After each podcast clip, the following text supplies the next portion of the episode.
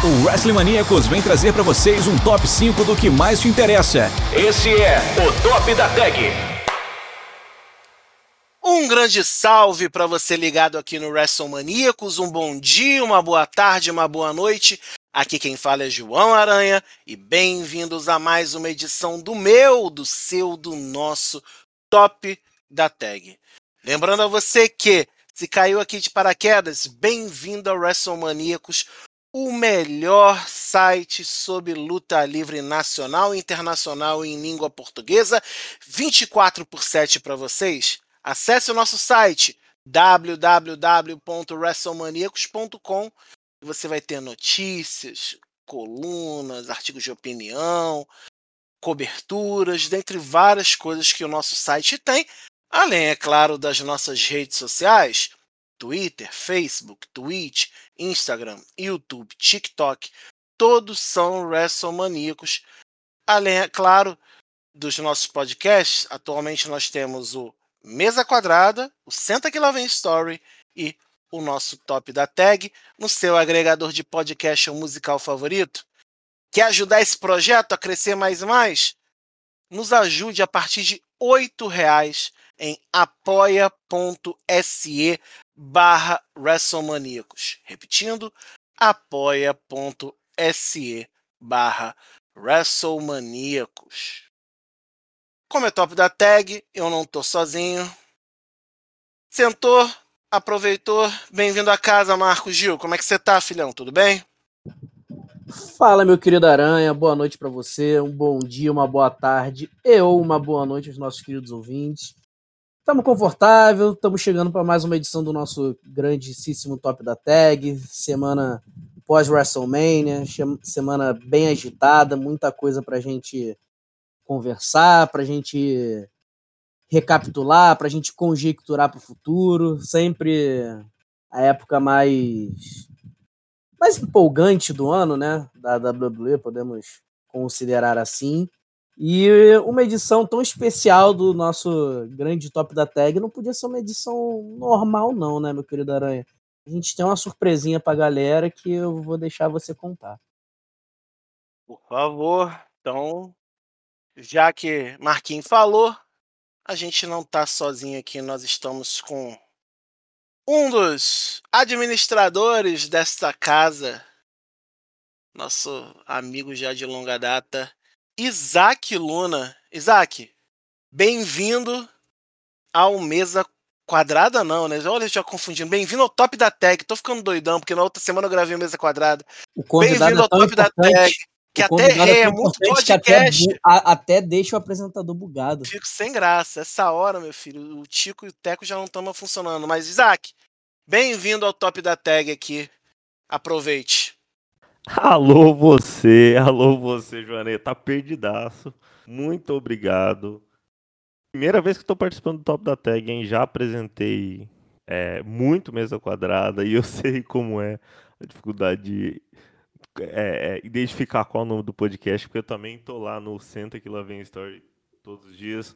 Um abraço para você, Aranha. Um abraço, Marcos. Primeiro podcast que eu gravo com o Marcos, eu acho. Um abraço a todos que estão com nos certeza. ouvindo. Um abraço a todos que estão nos ouvindo aqui. Bom dia, boa tarde, boa noite. Gravando o podcast que eu vou ter que ouvir tudo depois, porque eu também edito essa bagaça. Então a gente termina o podcast pro Isaac não editar mais. Obrigado, gente. Não, vamos lá, vamos lá, vamos lá. E falando de WrestleMania, né? O WrestleMania 38 aconteceu. Né? E, e, é muito engraçado que a gente tem sempre a, a semana da WrestleMania, né, Marcos? É, é, é uma semana que é, as empresas aproveitam o entorno e são vários eventos em torno da Mania. Você tem o WrestleCon, você tem outras marcas fazendo seus eventos. Mas não tem jeito, né? 38 edições e a WrestleMania carrega essa tradição, é, essa, esse peso e não é à toa que é o maior evento do mundo, né, Marcos? É, não é à toa que é o maior evento do mundo. É o, o evento pioneiro no modelo pay-per-view no mundo do wrestling profissional. é um grande sucesso de, de venda, de crítica, absolutamente de tudo. A WWE fez um ótimo trabalho é, vendendo a, a WrestleMania, né, o, desde o início, desde a sua concepção. E é o que você falou, a, é, é um evento tão grande, né, uma, um peso tão, tão significativo que acaba movimentando a indústria do wrestling como um todo, não apenas o cenário da WWE. Então, acho que a WrestleMania é só mais um sinal de como é, a WWE tem muita força, né? A gente tem, tem nossas críticas, é, a gente pode não gostar de algumas decisões, de alguns direcionamentos que a WWE eventualmente venha a seguir, mas é inegável, a WWE é a maior empresa de wrestling profissional no mundo. É, dificilmente alguém vai chegar perto do colosso que é a WWE. E o tamanho da WrestleMania ajuda a, a comprovar isso, né? Não é, não é qualquer eventinho que leva mais de 70 mil pessoas dois dias seguidos para um estádio de futebol americano. Então, não, não tem como lutar contra a grandeza uma WrestleMania. A gente acaba sendo levado, né? Por mais que a gente não não esteja muito empolgado, que foi uma sensação meio geral que eu senti esse ano, que a Road to WrestleMania foi bem fraca, a galera não chegou tão empolgada. Não, não tem jeito, chega um momento a gente a, a gente para para ver ao vivo, se a gente não para para ver ao vivo, a gente assiste ali no dia seguinte na network, enfim. Não, tem como ser fã de luta livre e passar indiferente pela WrestleMania. Se você quer saber quais as WrestleManias que a gente recomenda, que a gente gosta, vai lá no top da tag número 4. Há 20 edições atrás, nós falamos sobre cinco WrestleManias para se assistir. A gente recomendou e eu te recomendo. Vai lá e ouve a gente assim que terminar isso aqui. Top da tag número 4. Isaac, você que fez a cobertura aí junto com os meninos do WrestleManiacos e foi uma baita cobertura, teve um resultado muito positivo, o qual a gente agradece a todo mundo que acompanhou durante essa semana toda. Eu vi vocês se movimentando lá para Twitter, Instagram, Facebook, outras redes sociais, o próprio site, a cobertura do evento. É... Como é que é essa semana da WrestleMania para você, fã de luta livre, e para o site WrestleManiacos? É diferenciado? É só mais uma semana que tem um evento importante ali, mas não faz muita diferença? Como é que é isso? Cara, é, é, diferente, não tem como falar que não é, porque o WrestleMania é o WrestleMania. É, essa, é, esse ano já foi a 13 terceira WrestleMania que a gente cobriu, né? Setembro, quando o, o, site faz aniversário em setembro, a gente não pegou a de, 2000 e, a de 2008, mas de no, 2009 para frente, todas as WrestleManias a gente esteve envolvido. E, cara, é, é diferente. E, assim, mesmo que a gente esteja vivendo uma WrestleMania, viveu uma WrestleMania que, como o Marcos falou, não tava num hype de WrestleMania, não tava com aquela vontade, aquela tração nas storylines que geralmente uma WrestleMania tem. Tava um pouco abaixo, a gente até fez podcast falando sobre isso, falando sobre como tava um pouco repetitivo a, a, construção das storylines da WrestleMania, quando chega a semana da WrestleMania, é, muda tudo. Porque a gente tem que fazer um esquema diferente, um, um, final de semana. É um final de semana inteiro que, que a gente passa focado em produção de conteúdo. A gente no site, como você falou, questão das coberturas e produção de conteúdo para as redes sociais, principalmente para o Twitter, porque como o Twitter é, é um. A informação roda muito o dia inteiro você tem que estar tá ali o dia inteiro alimentando informação, alimentando informação. No Instagram, esse ano, a gente. Eu, é, eu tive a sorte de ter. Da, da gente do Astromaníacos como um todo, ter um pessoal que cuidou mais do, do Instagram, mais focado também. A gente conseguiu fazer um trabalho sensacional lá. Só que é, é muita coisa. Você tem que estar tá ali na cobertura ao vivo, produzindo conteúdo para poder tanto informar quem está assistindo, chamar a atenção de quem não está assistindo, porque por mais que seja você está ali vendo uma luta chata acontecendo ou ou você vai chegar ao meio evento e o pessoal não está tão interessado. A gente, como produtor de conteúdo, a gente tem a, a percepção de que a gente tem que entrar na história. Pô, a, a WWE faz uma WrestleMania aqui, o meio evento da segunda noite, eles tratam como a maior luta da história da WrestleMania.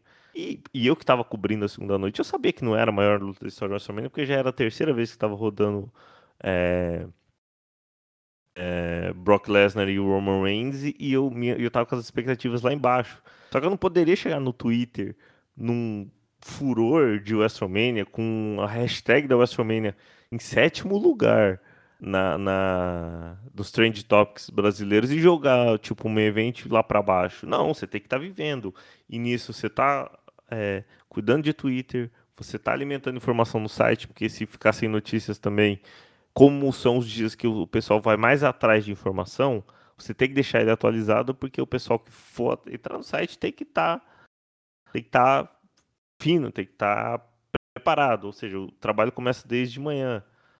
Atualização de, de Facebook também, porque querendo ou não, o Facebook é onde você consegue jogar informação para pessoas, para mais pessoas de fora da bolha.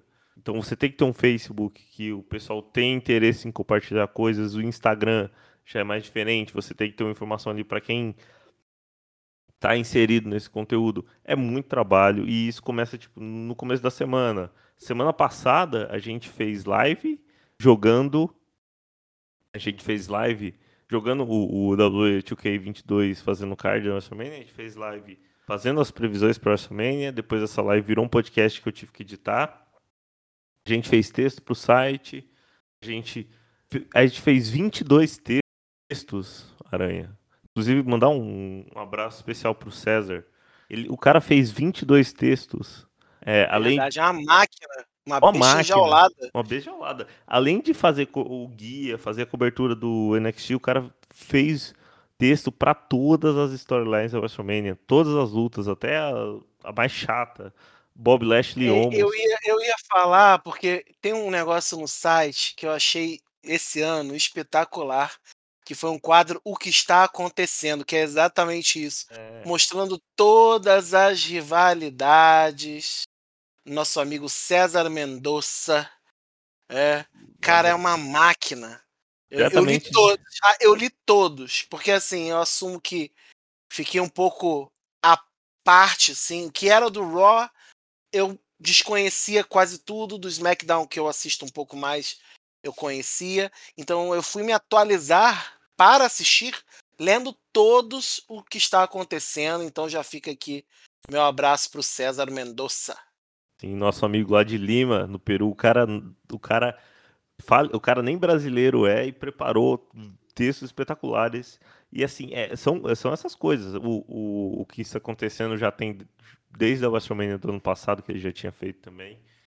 É, são esse tipo de conteúdo. A gente faz o guia, a gente atualiza a card da WrestleMania, a gente indica as pessoas, muita gente que passa o dia inteiro mandando mensagem. Ah, onde que eu assisto? Como que eu faço para ver? Onde que eu me informo com as coisas? E você, sendo uma referência, como o WrestleMania é, você tem que ficar alimentando as informações para esse pessoal. Então é muito trabalho e pode estar tá chato, pode ser o WrestleMania menos hype da história, mas quando chega a semana, quando chega o dia, é, é surreal. O WrestleMania é um negócio surreal. Marcos, eu, eu tava pensando esses dias, porque esses dias não, né? Esse final de semana, enquanto eu vi a cobertura e hoje que eu parei para assistir o final de semana da WrestleMania, né? Porque é o SmackDown de sexta, é o Hall da Fama, é o WrestleMania de sábado, é o WrestleMania de domingo, Raw de segunda-feira. É... E esse sentimento eu, é, é, muito engraçado. Parece até, já que a gente está numa época bem próxima, parece aquela sensação de fã de futebol em época de Copa do Mundo, né? A gente reclama do lugar, a gente reclama da seleção, a gente reclama que o jogador A, B ou C não tá, mas quando chega ali na semana do primeiro jogo do Brasil na Copa, o cara já tá esquematizando com o outro para onde vai, como é que vai, quem leva cerveja. já tá se organizando. Já tem gente completando o álbum de figurinha. Pois é. é e esse sentimento fa fa faz diferença na hora de assistir ou é, dá para deixar a par e fazer uma análise crítica?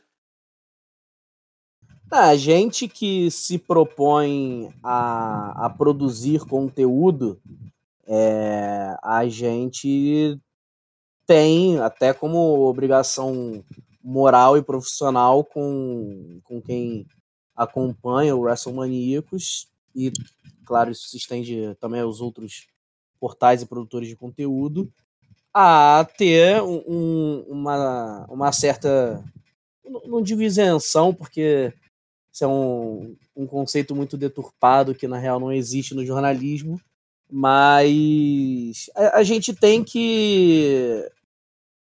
Faz, tem, tem que saber fa, é, criar um certo distanciamento para podermos fazer é, uma análise crítica para a gente poder informar melhor os, os nossos leitores, né?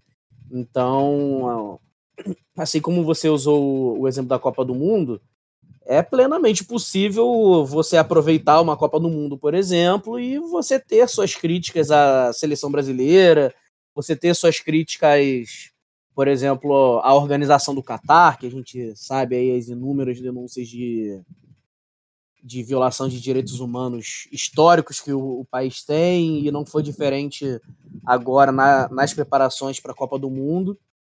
E uma coisa não anula a outra, uma coisa não invalida a outra. É, a gente pode sentar ali na frente da televisão, aproveitar um jogo de futebol de uma competição importante, e a partir do momento que aquilo acaba, a gente tem totais condições de saber é, enxergar o que teve de bom e o que teve de ruim que merece ser criticado, sim. É, claro que essa não, não é a postura que a gente deva cobrar de todo mundo. É claro que quem está do outro lado, apenas consumindo o conteúdo, consumindo o produto, é, não tem necessariamente essa, é, essa responsabilidade com, com o produto, né, com no nosso caso aqui com a WrestleMania. É, podem simplesmente é, aproveitar, adorar tudo, dizer que foi tudo maravilhoso, dizer que foi tudo uma merda, que foi uma bosta e a WWE não presta. Mas nós que nos colocamos nessa posição de de produtores de conteúdo, a gente tem a, até essa obrigação de ter esse distanciamento. E, modéstia à parte, eu, eu vejo que, de um modo geral, é, a, a, nossa comunidade consegue fazer isso muito bem. É, não, não vejo assim grandes casos de, de pessoas que se afastam totalmente dessa, dessa nossa responsabilidade e, e, lidam com o produto apenas como um fã.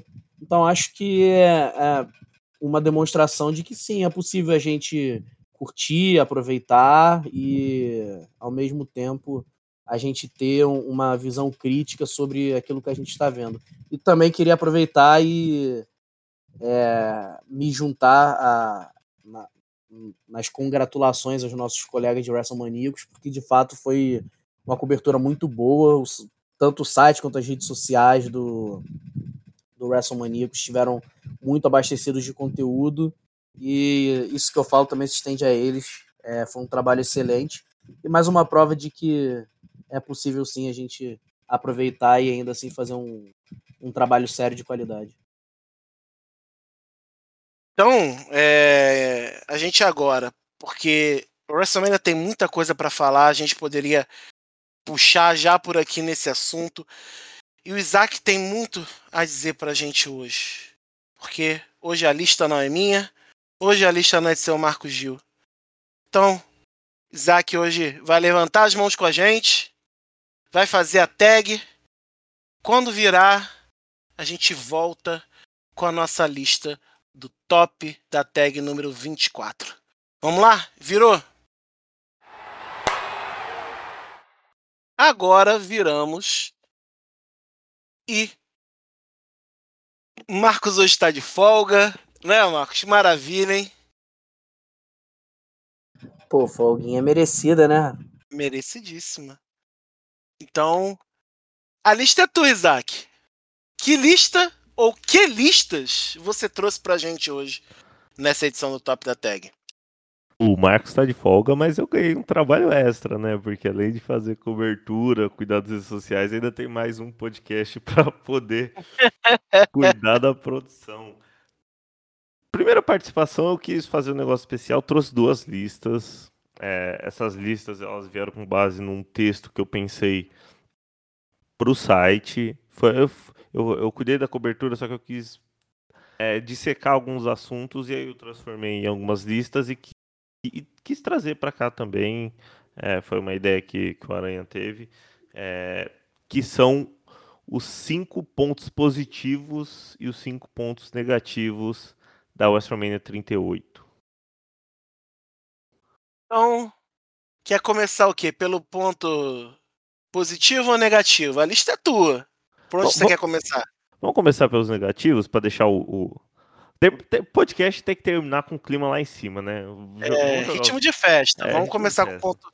pontos baixos e pontos altos da WrestleMania 38. Fiquem atentos. Vamos começar com os pontos baixos. Seu Isaac Luna, qual é o primeiro da lista aí dos pontos baixos? Meu primeiro ponto baixo é a participação desde do, do, do começo da storyline até o, o que aconteceu no evento em si da Ronda Rousey. Por quê? A Ronda Rousey, quando ela saiu da WWE, na primeira participação dela, eu acho que há uns três anos atrás, quatro anos atrás, não vou lembrar exatamente, ela saiu tecendo muitas críticas ao, ao conceito da luta livre e aos fãs. Tipo, ela falou assim, ah, me diverti, era um negócio que, que eu tava, eu gostava da época de infância, tal, mas é, é, ela aproveitou, mas que ela não tinha gostado dos fãs, é, tinha, destratou aquilo que ela estava fazendo e gerou um, um problema na, nas redes sociais, gerou um problema entre os lutadores também, entre a comunidade.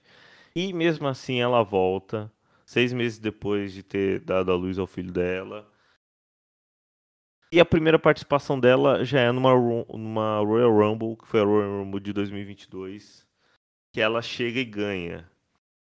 E eu classifico essa vitória dela como um dos uma das rasteiras que a WWE deu em si mesmo na construção do hype da WrestleMania, porque ninguém queria ver a Ronda Rousey vencendo, e a gente entende que, que às vezes, nem sempre o, o, vencedor da Royal Rumble é o, é o querido público, mas não tinha um clima para se interessar pelo que a Ronda Rousey ia fazer, já que não tinha novidade. A novidade tinha sido a primeira passagem dela.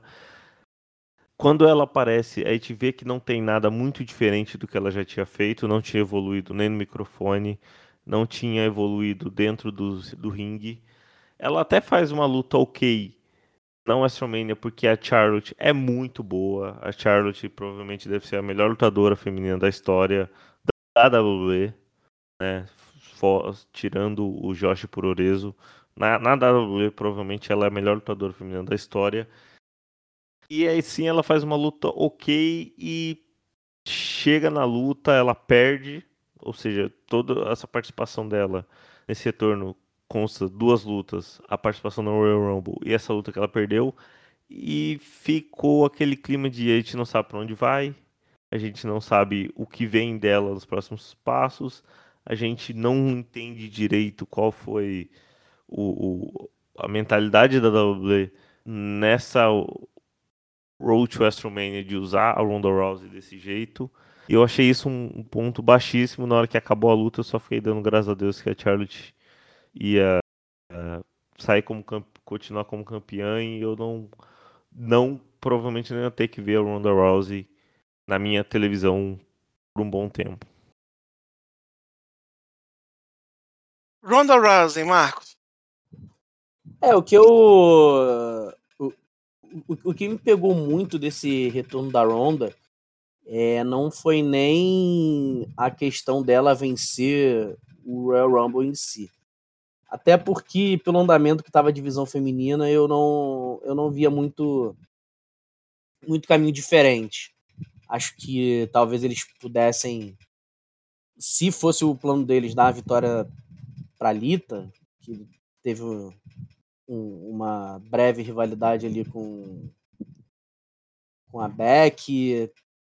A Bianca Belair sempre vai ser uma bola de segurança, mas já venceu no ano passado. Não acho que a WWE gostaria de dar, nesse momento, duas vitórias seguidas para ela, até porque, como vemos, ela não precisava dessa vitória no, no Royal Rumble para lutar pelo título na WrestleMania, como a gente viu.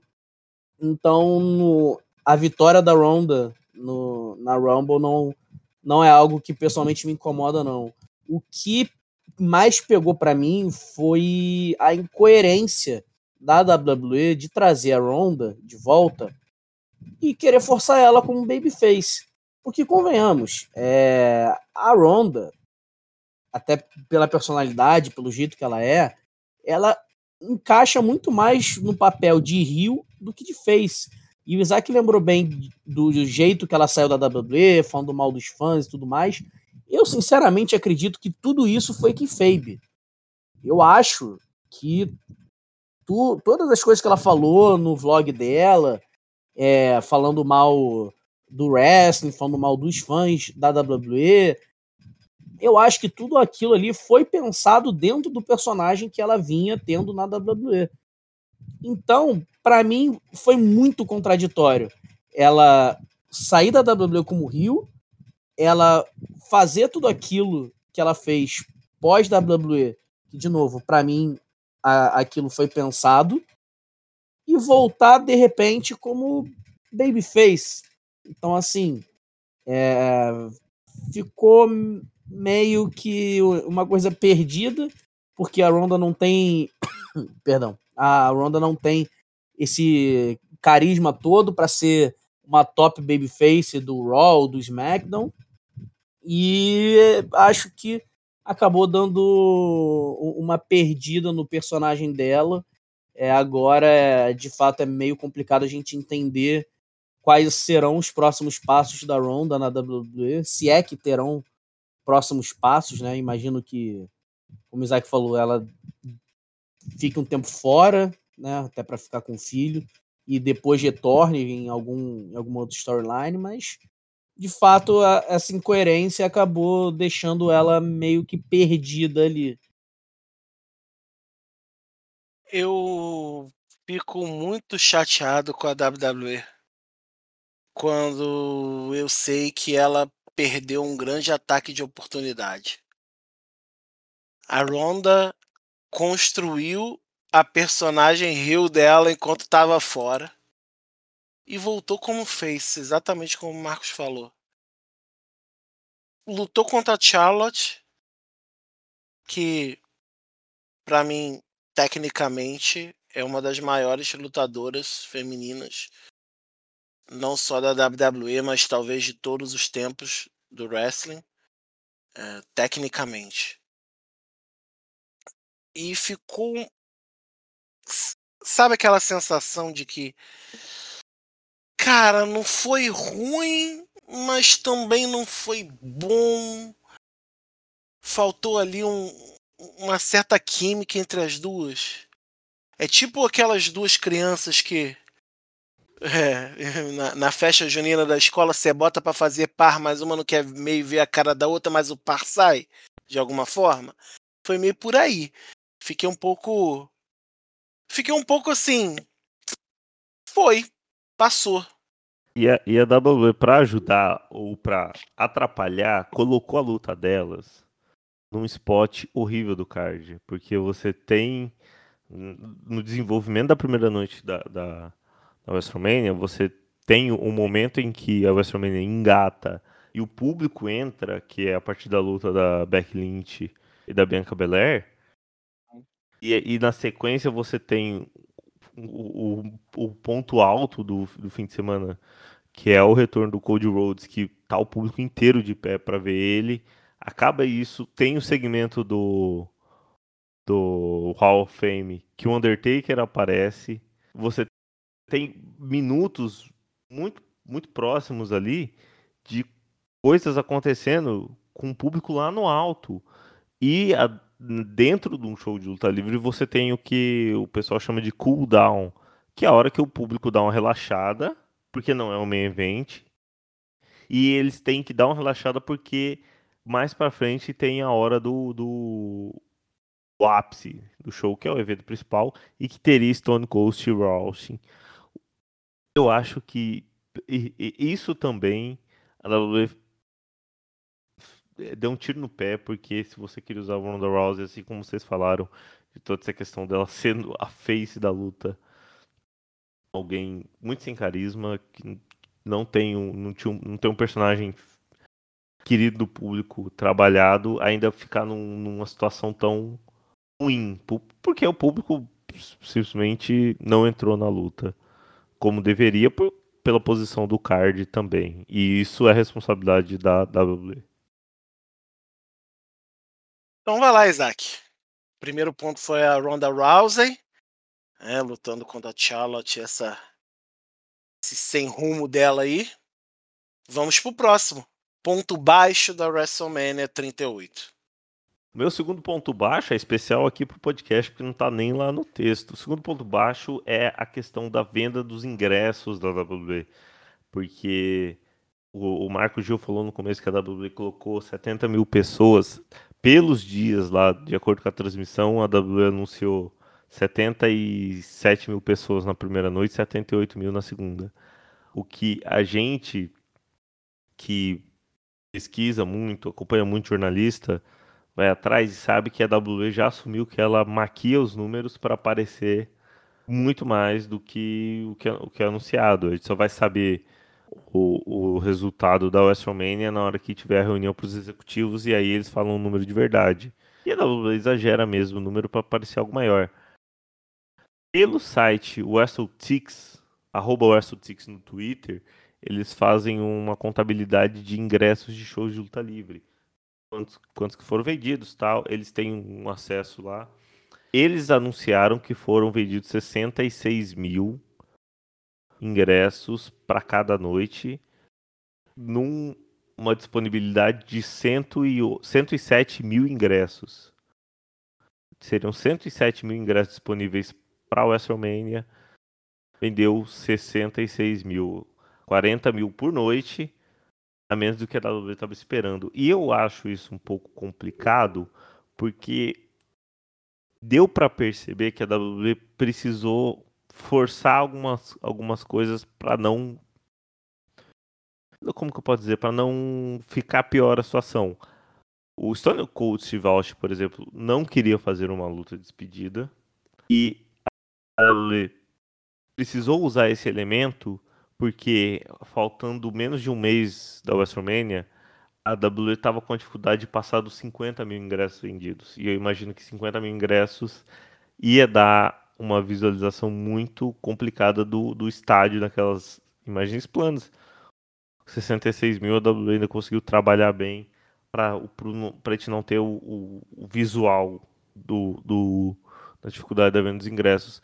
Mas, por exemplo, colocar o Steve Austin para participar, é, colocar o Vince McMahon envolvido também, é, tentar forçar essa ideia de que é a WrestleMania mais estupenda, de que o, o Lash, é, é, Lesnar e Reigns é a maior luta da WrestleMania. Alguns elementos muito apelativos que pioraram no último mês de Road to WrestleMania porque não não eu acho que ela superdimensionou de que ela conseguiria colocar 100 mil pessoas no AT&T Stadium que tem capacidade que ela já teria feito isso antes na WrestleMania 36 5, 33, né, que foi lá também. E ela achou que ia fazer de novo, só que com.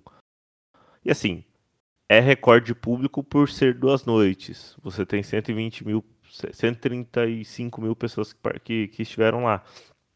Mas. Não, 135. É, 135 mil pessoas estiveram lá. É recorde público, mas não é o que a WWE estava esperando. Eu acho que isso foi um, um ponto baixo, presa. É, como um todo, essa necessidade de forçar algumas coisas para poder tentar engrenar e melhorar a situação que não estava boa de venda de ingressos.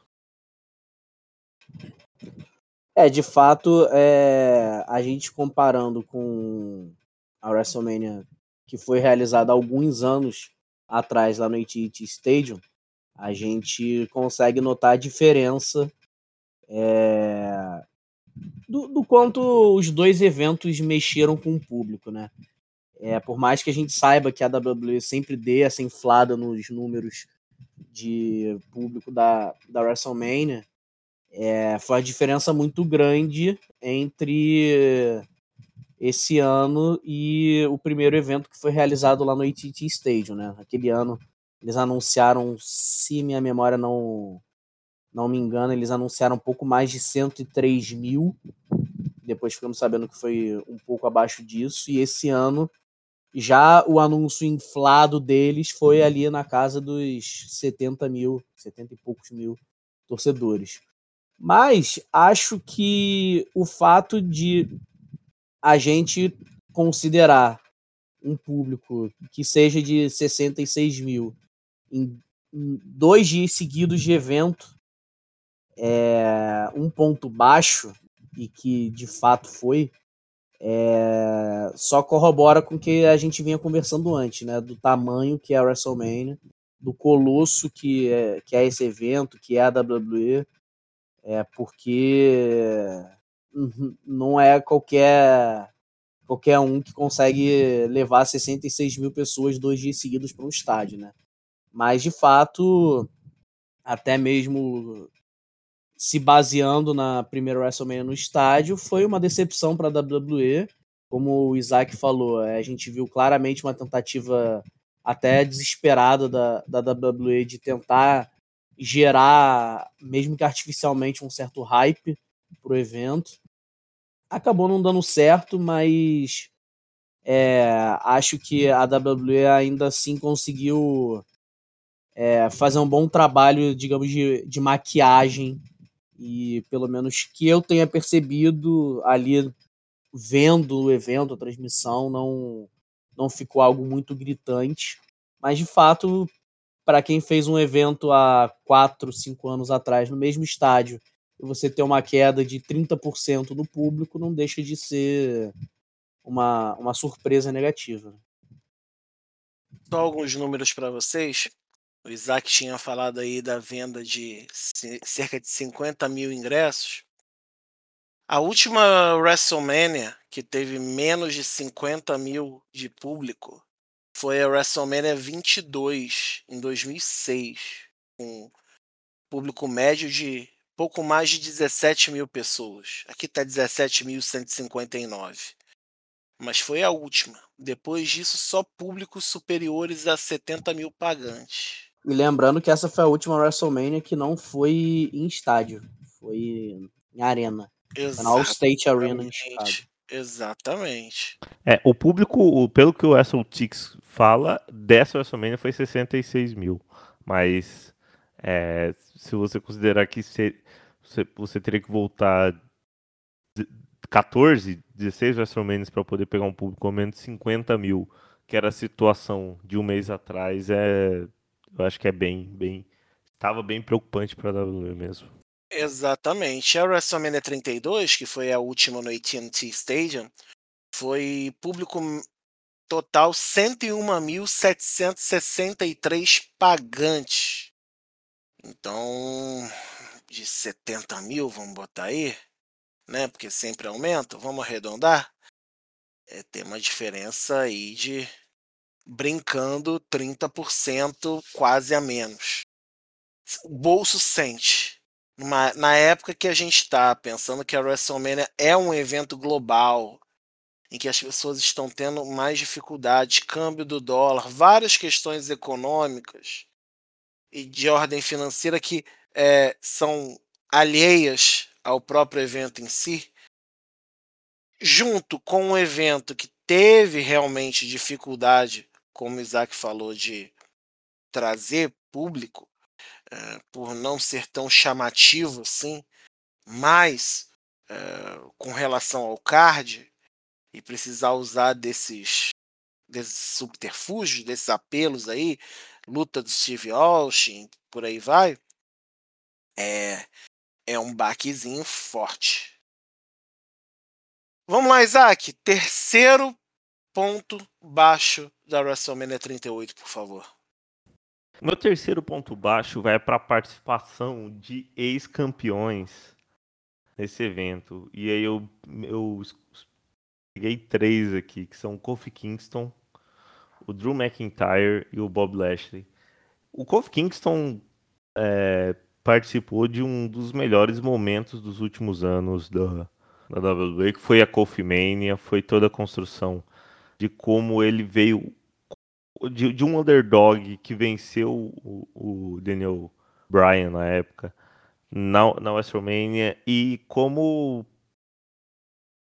a gente sentiu muito a, a, a perda dele do título depois pro, pro Brock Lesnar na forma que foi, mas como depois disso a WWE simplesmente é, trato, deixou de tratar ele como um cara que conquistou um título mundial no WrestleMania, que foi o que aconteceu.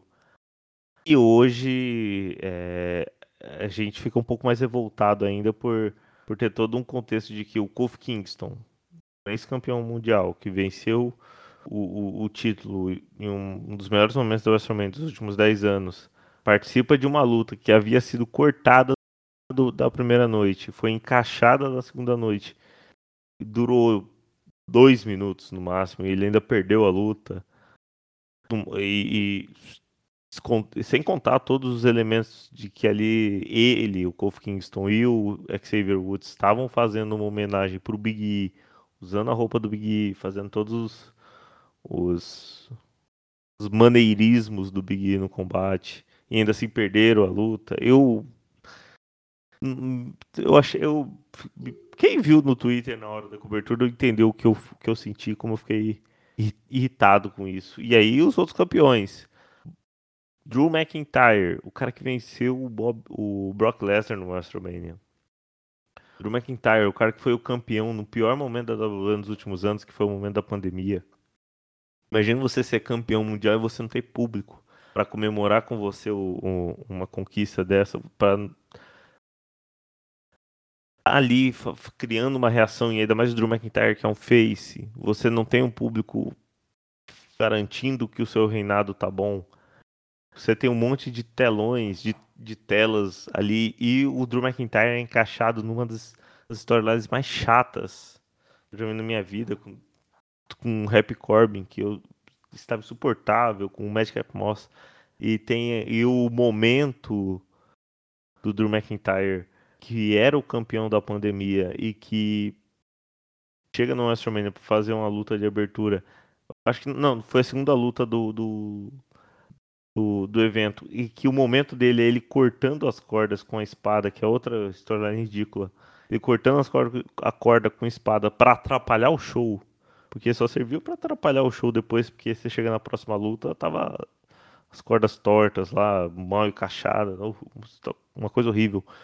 Isso me incomodou de um tanto. E, por último, o Bob Lashley, o cara que entrou, o cara que entrou na, na Road to WrestleMania, cara que saiu do Royal Rumble sendo campeão mundial, o cara que foi o campeão mundial é, do ano passado, é, lidando é, numa reconstrução da carreira dele, com o MVP do lado dele muito bem. O cara chega no WrestleMania, vai enfrentar o Omos, sabe? Que por ah, o Omos tinha uma invencibilidade, mas que não era um adversário credível e você fica tudo bem, você está gravando isso aqui na, na terça-feira, na, no Raw de segunda-feira deu para entender um pouco o que iria acontecer nesse envolvimento do Lashley com o Omos e o MVP, mas ali no momento da hora do WrestleMania era um anticlímax muito forte, porque Bob Lashley trabalhou por mais do que isso. O Bob Lashley fez um bom reinado. O Bob Lashley merecia muito mais. E a posição dele era enfrentar um, um cara que não tem, não, não teria nome para estar tá lutando com um campeão mundial, um cara que era campeão mundial há menos de três meses. É, eu achei que ficou um clima muito muito negativo para lutadores importantes da WWE dos últimos anos, que foram encaixados em situações muito mambembes para o evento. É, complexo. Fala aí, Marcos. É, de fato, é a situação desses três lutadores que o, que o Isaac trouxe não não foi muito agradável. É, a gente até conversava aqui antes do início da gravação é, que no Raw até ficou mais claro qual foi a intenção é, com o Bob Lashley e até passou a fazer um pouco de sentido, porque parece que agora ele vai ser promovido ao, ao top babyface do Monday Night Raw e de fato acho que o Omos ele, ele precisa estar com um cara como o MVP nesse momento, muito mais do que o Lashley, basta ver aonde o Lashley estava antes do, de, se, de se juntar com o MVP e onde ele está agora, né? Então acho que o MVP pode ser de grande valia na evolução do Omas. É, mas os outros dois, é, tanto o Kofi quanto o McIntyre, de fato é uma situação assim, é, é desagradável de ver, né? Dois, dois nomes grandes, dois nomes importantes que há pouco tempo é, estavam protagonizando grandes momentos na WWE, é, ocupando papéis tão secundários e até terciários num, num evento como a WrestleMania, é, de fato é um, um ponto baixíssimo a gente ver dois nomes como eles assim sendo tão irrelevantes na, nessa Road to WrestleMania como eles foram. Só um detalhe. Drew McIntyre, luta dele, 8 minutos e 35. Bob Lashley, a luta dele, 6 minutos e 35. Kofi Kingston, a luta dele, 1 minuto e 40. Você não faz isso com três caras que seguraram a WWE nesse período de pandemia. Isso é inaceitável. São caras que trazem um, tem um apelo de público enorme. Né? O Lashley sofreu uma transformação dentro da WWE nesse, nesses últimos anos que o desenvolveu como um cara que o MVP ajudou muito nessa construção dele, mas agora esse movimento é necessário. O Omos ele tem essa coisa do gigante, precisa de um manager, porque falando ainda é uma negação, então a gente espera até que melhore, mas a gente não sabe o que está na cabeça dos bookers da WWE.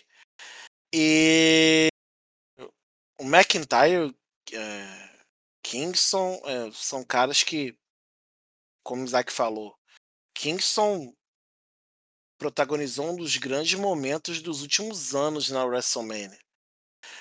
É, e o Drew McIntyre, repito, segurou a, o evento principal da WWE no, num momento dificílimo. Então, é, fazer o que fizeram com eles. É, o Lashley, eu acho que ainda teve uma. A menos pior das construções, mesmo sendo muito rápida. Muito, muito rápida, para não dizer rapidíssima. Agora, McIntyre com o, o, o restolho do Baron Corbin, né? Porque Happy Corbin, gente, pelo amor de Deus, né? Já devia estar tá na rua há muito tempo. Ele e o Rizky Moss lá que tá de. E o Rizky Moss ainda ganhou a Andrew the Giant Memorial Battle Royal. Vamos tentar isso. O Kofi, cara, o que fizeram. Botaram ele pra lutar contra o, o que sobrou do do Pete Dunne, né? Vergonha. Ridge Holland é um cara que não fede nem cheira e o James, coitado. Vamos deixar quieto. Outro também que ficou no limbo aí. Cesaro foi embora, largou ele sozinho. E é isso. É isso. Dá dó. Dá dó. Mas fazer o que? Já passou, né? Isaac, quarto ponto baixo da WrestleMania 38, por favor. O, meu quarto ponto baixo tem uma ligação com o que você acabou de falar. O Madcap Moss, né, que é o Riddick Moss, ele venceu a Ender the Giant Battle, Memorial Battle Royal, esse nome compridíssimo, que teve participação também do campeão dos Estados Unidos, o Finn Balor que você não viu na WrestleMania. Você não viu o United States Champion Finn Balor na WrestleMania. E você também não viu o Intercontinental Champion Ricochet na WrestleMania, porque eles lutaram no SmackDown. A luta do Under the Giant Memorial Battle Royal foi a participação do campeão americano na primeira luta da noite do SmackDown pré-WrestleMania. Você não tem seus campeões de títulos secundários lutando no principal evento do ano. E isso é uma, é uma situação que não dá para entender como a WWE não como a WWE pensa nessas questões. Eu imagino que a WWE tenha forçado a ideia de que o único título importante que teria é o do main event da segunda noite. Por isso não colocou outros títulos individuais para serem disputados, individuais masculinos no caso. Mas, é, cara, é, você tem um, um, um, título que já foi, já foi disputado pelo John Cena contra o Big Show, numa hora que o Big Show ainda era um nome muito importante da WWE, na WrestleMania 20. Você tem um título, como no caso do, do título americano, você tem um título intercontinental que já foi a melhor luta, já foi o, o, o objetivo da melhor luta de uma WrestleMania na WrestleMania 10, no confronto do Shawn Michaels contra o, o que descansa em paz agora, o Razor Ramon. Cara, e você não quer usar, e você não prestigia esses, esses cinturões, esses campeonatos, você não valoriza a ideia de que um cara é campeão individual. Finn Balor entrou ontem no Raw como se o cinturão que tivesse no, na, no com ele fosse um adereço da roupa dele, porque você não tinha, você não dava importância para o que aconteceu, porque quando chega um palco com o mundo inteiro olhando, com o estádio com 70 mil pessoas olhando para o ringue e você não, não vê esse título, você não vê uma disputa em volta dele, você tende a não valorizar. E, e é o que a WWE está fazendo. A WWE desvaloriza seu próprio produto. E aí, colocando num contexto que você tem cinco horas de shows semanais, que você tem que trabalhar desenvolvimento de storylines, é, e você não pode colocar todo mundo do seu plantel direcionado para o título mundial, você tem que ter outros objetivos para os lutadores. Você tem as rivalidades onde um quer ser melhor que o outro, mas você tem que criar outros objetivos a função do título americano e do título intercontinental é você dar objetivos para lutadores que mereçam ser campeões, mas que não podem estar no, no cenário para o título mundial. Só que se eu vejo um lutador que eu gosto se interessando em lutar por um título intercontinental, que eu não vi a luta dele desse título na WrestleMania, como que eu vou achar que ele está indo no rumo certo? Como que eu vou achar que pô, parabéns, o cara é campeão intercontinental. E, e assim, a gente ainda, nesse entorno, a gente ainda acabou percebendo que eh, ficando feio colocar um título intercontinental e um título americano no tanto no no Finn Balor quanto no, no Ricochet para lutar no SmackDown, você ainda percebe que foi feito de improviso porque você precisava tirar o título do Sami Zayn, porque não deveria ter o título envolvido na luta dele com o Johnny Knoxville. Você precisava tirar o título do Damian Priest porque ele não poderia estar envolvido ali, ter o título envolvido na construção da stable que o Damian Priest agora vai fazer com o Ed. Então você vê que é tudo improviso. Você chega numa, numa Road to WrestleMania e você coloca campeões secundários de improviso faltando duas semanas para o evento. É, é uma desvalorização do próprio produto que é muito complicado de se entender. É muito complicado de se entender. É, realmente é. é para mim, esse é um dos pontos mais baixos. É, principalmente por esse, esse, esse, último motivo que o, que o Isaac falou. É, você tratar como qualquer coisa, né? A ponto de, há duas semanas antes do maior evento do ano, você basicamente improvisar é, os campeões, porque os lutadores estarem com posse de um título não faz sentido pro andamento da storyline deles. É assim, você pegar toda a história e o prestígio de dois títulos e você basicamente jogar no lixo. É, não ter luta pelo título não é o que mais me incomoda, porque acho que, perdão, não necessariamente é, todos os títulos tenham que sempre ser defendidos na WrestleMania, é, mas assim, é, você ter dois cinturões que não te garantem uma relevância mínima o bastante para você participar de um evento que tem, sei lá, 15, 16 lutas marcadas, sabe? É o que o Zack falou, o título serve para ser um objetivo palpável para alguns personagens, em alguns momentos ali no card e tudo mais, é, encaixe de storyline. É, mas se ter esse, esses cinturões, você ser o campeão, não te dá uma relevância para você estar tá num evento com 16 lutas, qual é a importância que esse título tem, sabe? Em termos de storytelling, qual é o sentido que tem você ir atrás de um título assim, sabe? Então, é, tem nem muito mais o que acrescentar. O, o tratamento que a WWE vem dando ao, aos cinturões de midcard não só nessa WrestleMania, mas já há bastante tempo, é uma coisa realmente bem, bem deplorável. E eu fico assim muito, mas muito. É, é, talvez seja o ponto que mais me incomoda. Assim. Eu sou daqueles que os, todos os cinturões da WWE têm que ser defendidos nos quatro grandes eventos: WrestleMania, Royal Rumble, Survivor Series, SummerSlam e na Noite dos Campeões, que a WWE assumiu. É... Fora isso, aí a, a, coisa é mais liberada, mas é...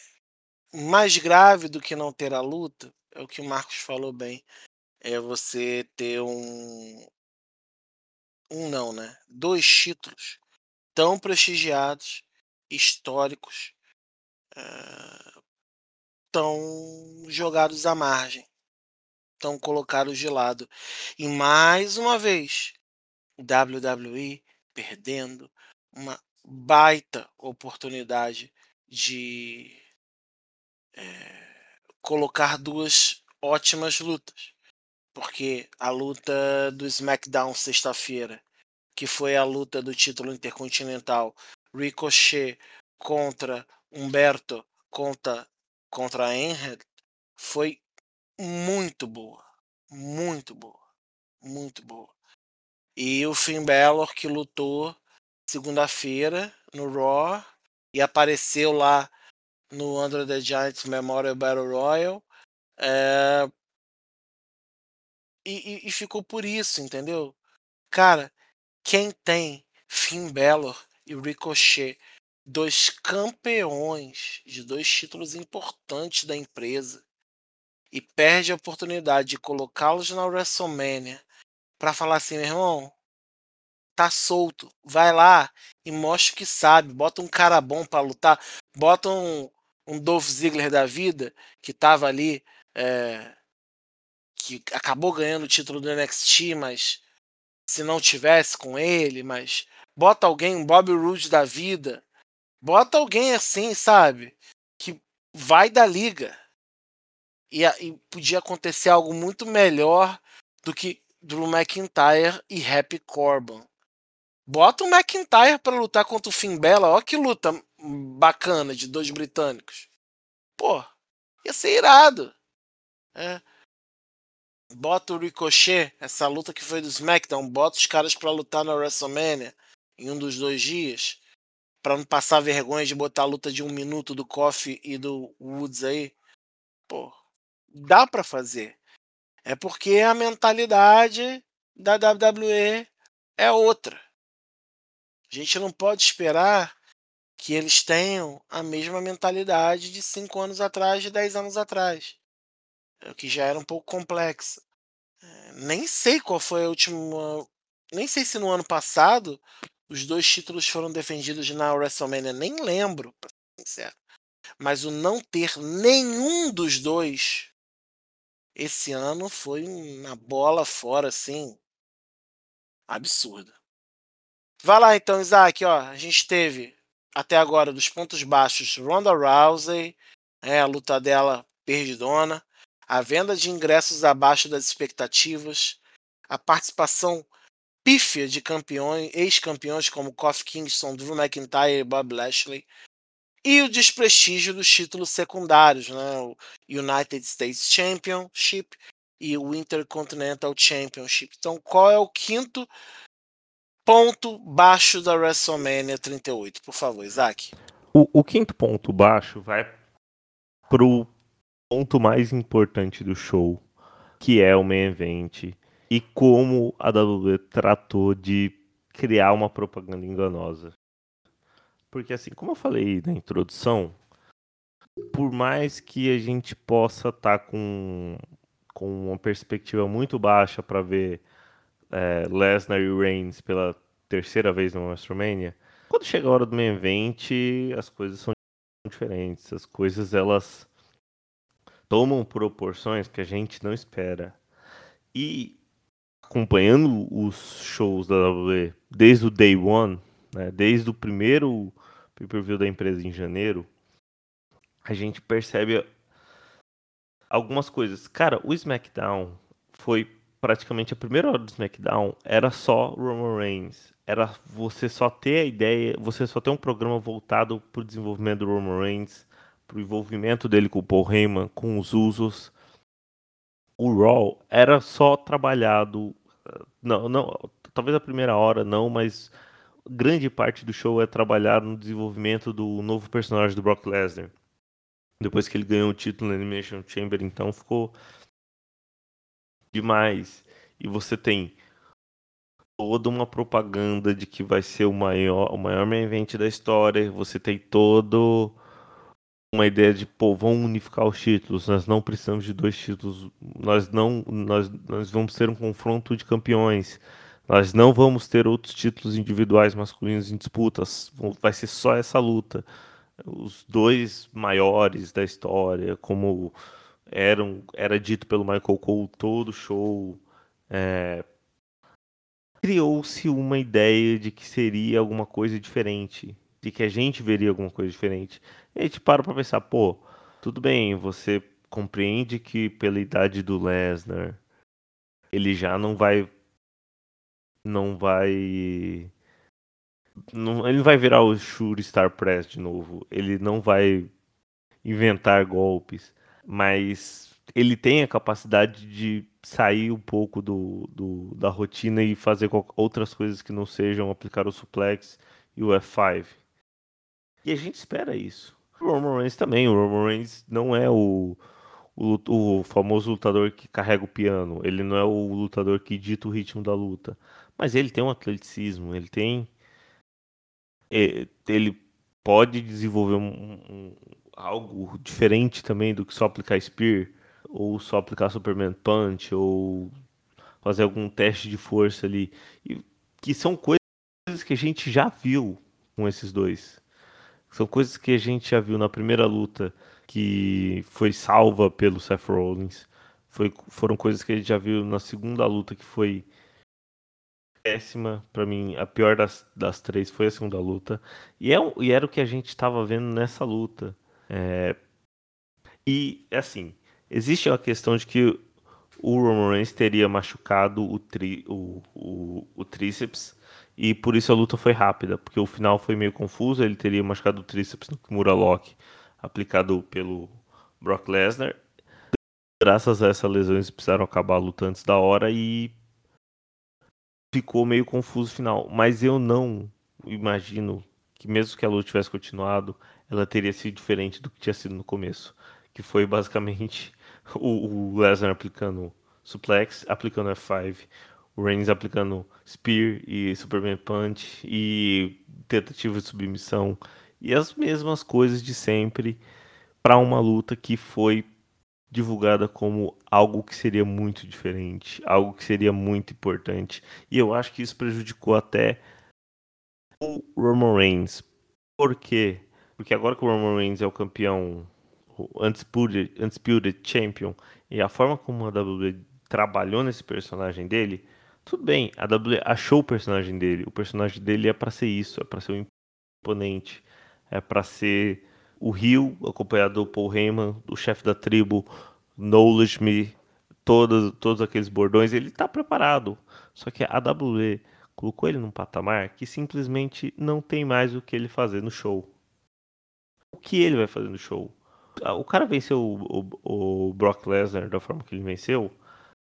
Ele venceu todos os adversários da forma que ele venceu. Quem vai criar qualquer tipo de rusga para desafiar esse dele? Simplesmente você não tem uma construção que deixe o, o Roman Reigns a nível de disputar com ninguém. E quando você tem uma situação dessa, onde o cara é simplesmente um patamar acima do, de qualquer outro adversário que ele possa enfrentar, estraga o show.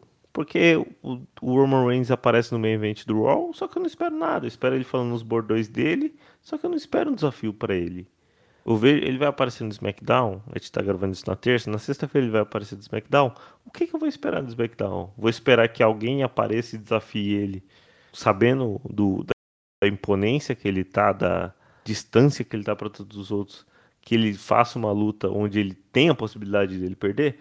É, é a mesma coisa, por exemplo, e aí eu gosto de fazer esse paralelo com o que estava acontecendo com a Fórmula 1 na época do Michael Schumacher, ou com a Fórmula 1, há alguns anos atrás, na época do Lewis Hamilton, com, com a Mercedes, onde simplesmente ninguém tinha o mínimo de chance de vencer o campeonato que não fosse a Mercedes, ou que não fosse o Lewis Hamilton, ou na época a Ferrari, que não fosse Schumacher.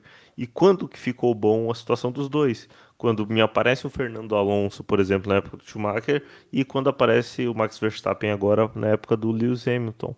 Porque o, o, o ver um cara ultra dominante naquilo que ele é responsável, legal, mas não é bom. Pode ser divertido. Pô, o personagem do, do Roman Reigns é histórico. Mas não é bom. Não é, eu não vou ficar empolgado com as próximas lutas dele, porque simplesmente eu não consigo imaginar que ele vai perder. E ah, a WWE pode fazer uma construção de underdog e que e alguém tirar o momento, tirar o título dele vai se tornar um momento histórico. Sim. Mas até lá, a gente vai ter que ficar lidando com esse tipo de situação. Porque a WWE criou esse tipo de situação. Alçou o Roman Reigns a um patamar que simplesmente não tem o que não tem programa para ele. E isso é reforçado com uma luta onde ele se isola ruim, uma luta ruim e muito fraca para quem estava esperando a maior luta de todos os tempos da WrestleMania. Eu não estava esperando, mas eu entrei no clima do show e na hora que aconteceu eu me decepcionei. Eu acho que esse ponto que o Isaac levantou sobre a construção do, do Reigns é algo que pessoalmente me preocupa, porque tudo isso que ele falou pro Reigns, eu, eu via claramente acontecendo há um ano e meio, dois anos atrás com o Drew McIntyre. Acho que eles repetiram o cenário, repetiram o mesmo roteiro, só mudando o personagem, e acho que isso é uma coisa que a WWE precisa ficar atenta para não virar um padrão. E de fato cria uma situação muito complicada para quando chegar o momento de você encerrar um reinado de um cara que simplesmente foi construído muito mais forte do que todos os outros. ao contrário do que a grande maioria da, do, do público estava pensando, eu sinceramente queria ver mais uma luta entre Roman Reigns e Brock Lesnar, porque eu acho que se critica tanto a WWE no quesito de não saber trabalhar histórias a longo prazo, de correr com todas as suas rivalidades, ou então de saturar as suas rivalidades, porque todo mês tem a necessidade de ter um grande, um, um, uma grande luta, porque tem que preencher um pay-per-view. É, acho que a partir do momento que a gente tem tantas críticas nesse sentido à WWE e a gente vê acontecer um Brock Lesnar e Roman Reigns, que é uma história que já vem acontecendo há quantos anos? Quando foi que o. Que teve a primeira luta desde na WrestleMania? Foi na WrestleMania 31, não foi? A, 31. A WrestleMania do, Seth Rollins. Seth Você Rollins. vê, são sete anos de construção de Roman Reigns e Brock Lesnar. E não dá pra gente dizer que é, é uma luta que a gente viu um milhão de vezes, porque não é. Porque o, o Brock Lesnar não luta um milhão de vezes. Então, assim, é uma história de sete anos que não teve uma quantidade abusiva de enfrentamentos e que me, eu achava que merecia sim ter um capítulo final é, digno desses sete anos, digno dos, dos caras que são, do tamanho que eles têm, o que eles, do, o que eles representam. Dito isso, acho sim que a luta decepcionou. É, a WWE acho que deveria ter aproveitado os caras que são, é, a circunstância ali da unificação de título, que meio que coloca numa posição de beleza, a gente precisa ter uma, um vencedor nessa luta, porque depois daqui a gente só pode ter um campeão, e a WWE poderia ter colocado alguma estipulação diferente nessa luta. Ser uma No Holds Barred, uma Extreme Rules, é, levar, sei lá, a um ponto mais extremo e fazer uma Hell in a Cell, mas parece que quando se trata de luta pelo título principal na WrestleMania, a WWE tem, não, não, não sei, é uma alma meio purista que tem que ser uma luta clássica de wrestling e é muito raro a gente ver estipulações diferentes em luta envolvendo o título mundial na WrestleMania. Então, acho que sim, é, deixou muito a desejar, porque também é o que o Zack falou, a gente sabe o que esperar do Lesnar, a gente sabe o que esperar do Reigns, é, a gente sabia que não ia ser a maior luta da história da WrestleMania, nem a melhor luta da história da WrestleMania, mas acho que eles poderiam ter dado uma apimentada com uma estipulação especial e não fizeram e acabou sendo essa luta meio água, água de salsicha aí que a gente viu. Uma pena porque de novo, é uma história, é uma história que vem sendo contada há sete anos. Eu acho que merecia ter um, um capítulo final mais grandioso do que teve. Então, o Brock Lesnar, eu vou me abster de falar porque para mim não devia nem ter voltado, mas ok. Quanto ao Roman Reigns, é,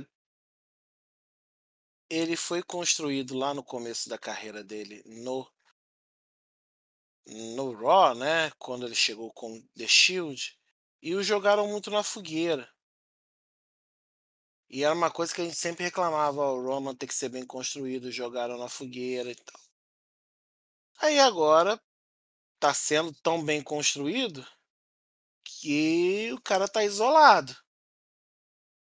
Tá isolado no meio das storylines. Quem vai encarar ele? Quem tem peso? Será que uma rivalidade contra um Seth Rollins, contra um Cody que está chegando, contra um Bob Lashley que está se reconstruindo aí como babyface. Agora que o título é unificado, a gente pode pensar nas duas marcas, né? Tanto no Raw quanto no SmackDown. A gente não sabe, mas é, eu acho que o pior de tudo é a WWE achar que a gente é moleque, sabe? vender a maior luta de todos os tempos na WrestleMania. Que coisa estúpida, sabe? Parece que a gente está no tempo, nos tempos de Hulk Hogan e Andrew the Giant, que as pessoas tinham pouca interação, pouca comunicação, um pouco menos de conhecimento, de interatividade. É, é, é um tanto infantil, sabe? Eu acho bobo vender um tipo de luta como esse. Que o Marcos falou, acho que seria legal também, talvez ter uma estipulação, já que é uma luta que provavelmente será derradeira, até por conta do, do da fala que o Roman teve no Raw, não deixou muita brecha pro Brock Lesnar, mas a WWE tá aí, adora detonar qualquer falta de possibilidade colocando goela abaixo das pessoas. Então a gente vai, vai vendo a coisa andar, a gente vai vendo a coisa caminhar. Eu eu prefiro que tenham grandes construções, e aí eu concordo também com o Marcos, né? A gente reclama tanto de que as storylines são rápidas e talvez essa seja a única luta dos dois dias de WrestleMania que teve uma storyline devidamente construída. Mas no final foi uma luta de pouco mais de 10 minutos. Não teve nada assim que você olhasse, caraca, pô, que maneiro. Não. E foi por isso mesmo, o que é uma pena. Não precisavam ter vendido de maneira enganosa, aí, como Isaac colocou. É, podiam ter vendido como um event normal, é, talvez, como falamos, com uma estipulação, é, um no holds barred, sei lá, alguma coisa para dar uma incrementada. Coloca aí um winner takes all, assim, mais enfatizado. E, e vamos que vamos. Entendeu? Complicado. Bem, a gente falou dos cinco pontos baixos, já né, desopilamos a nossa carga de fúria contra o WrestleMania, acho. Então agora, Isaac, vamos virar a página e partir para os cinco pontos altos da WrestleMania 38. Então, pode começar aí com o primeiro da lista, por favor. Agora é energia lá em cima, hein? Porque. Tem... Pare hard! Isso mesmo. A WrestleMania, ela, ela veio com uma, uma expectativa. Jogando, jogando a expectativa de todo mundo lá embaixo. Que quando apareceram os, os pontos altos. Foram pontos que eu realmente gostei. Que eu acho que. Fazendo a cobertura e acompanhando todo o, o interesse do público, eu acho que é, o público no geral gostou e eu eu fiz essa compilação dos cinco pontos altos, mas teriam alguns outros que poderiam entrar aqui. O primeiro ponto alto que eu vou destacar foi desenvolvimento da luta de duplas do Monday Night Raw, do e, e da própria luta na WrestleMania, dos campeões o RK Bro, o Alpha Academy e os Street Profits. Por quê? Querendo ou não, essa rivalidade entre eles foi a melhor constru... a, me... a melhor rivalidade construída nos shows semanais da WWE nessa Road to WrestleMania. É... Por mais estranho que o encaixe inicial entre o Randy Orton e o Matt Riddle parecesse no começo, deu para perceber, e aí você dá uma olhada nas entrevistas do Orton depois, que ele comenta que tipo, ele tá vivendo um dos momentos mais divertidos da carreira dele, que deu certo o encontro dos dois. São, são tão diferentes que essa união, com essa diferença dos dois, deu muito certo. É, a rivalidade deles com, com a Alpha Academy é, criou também um novo sentido para todo o personagem do, do Ouris e do Chad Gable.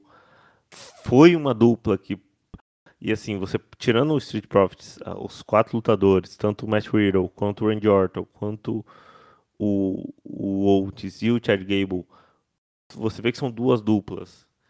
Ali, Mambembes não são duplas de origem, não são lutadores que iniciaram a, carreira na luta livre a dupla, na origem, mas que deram certo, porque a Alpha Academy também criou uma, uma um, uma, um ideal ali, um, uma sinergia entre o, o e o Chad Gable muito legal. E aí você já entende que é porque eles também eles se conhecem há muito tempo, eles participavam juntos dos treinamentos de luta olímpica. E o Street Profits, que para mim, tipo, é a melhor dupla hoje que tem na WWE. O Montes Ford é um lutador zaço, é um cara que, se a WWE tratasse direito, era para ser campeão mundial. É, luta demais. O, o Angelo Dawkins também é um excelente lutador de duplas.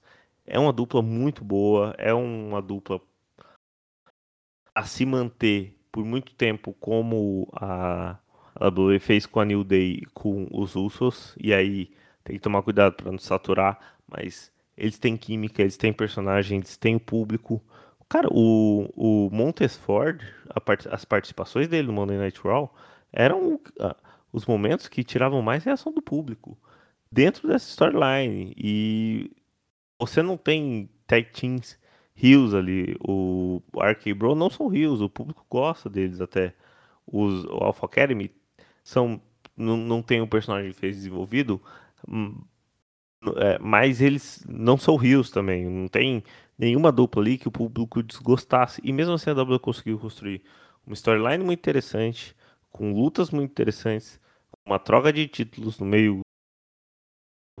Tipo, uma das melhores lutas trabalhadas. E é muito interessante ver isso porque a, a tag team, a divisão de, de duplas da WWE costuma ser algo que sempre foi muito escanteado. Por quê? Porque o Vince McMahon, ele não ele não valoriza duplas. Ele acredita que numa storyline que tenham quatro pessoas envolvidas, que sejam que sejam duas duplas, quatro pessoas envolvidas e uma pessoa machucar, você atrapa, você atrapalha, você trava o planejamento das outras três e por isso ele não valoriza muito a divisão de duplas.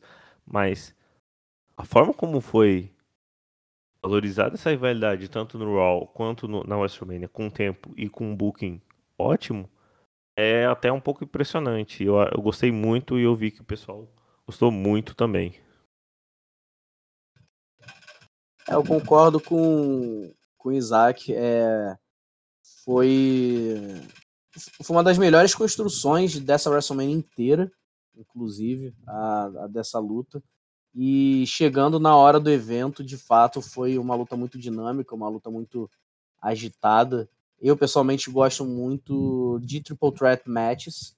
É, acho que é, é uma, é, é, um tipo de luta que proporciona uma dinâmica diferente, uma dinâmica muito boa. E ainda mais sendo de tag team, acho que funciona muito bem.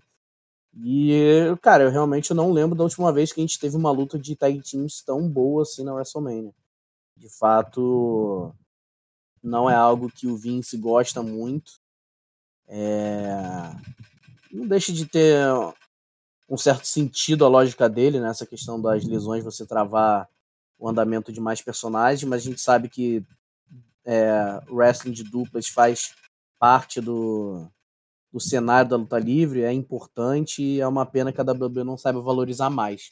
Mas essa foi uma grata surpresa dessa Road to WrestleMania e de fato, no evento entregou, foi sim uma das melhores lutas e deixa aí um, um fio de esperança para que venham dias melhores na divisão de duplas da WWE.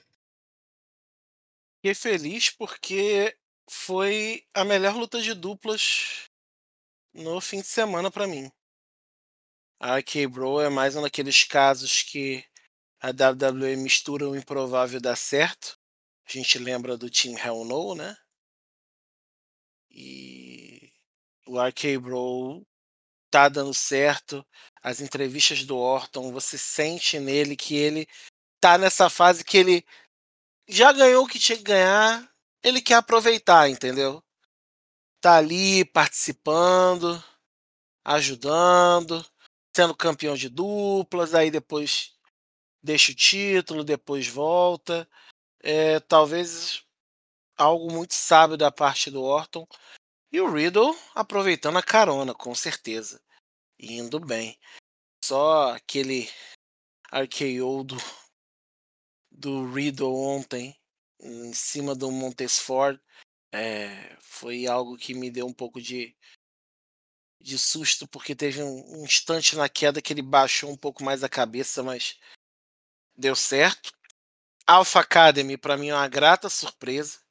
Não achei que o que o Oates e o Chad Gable né, combinariam tanto.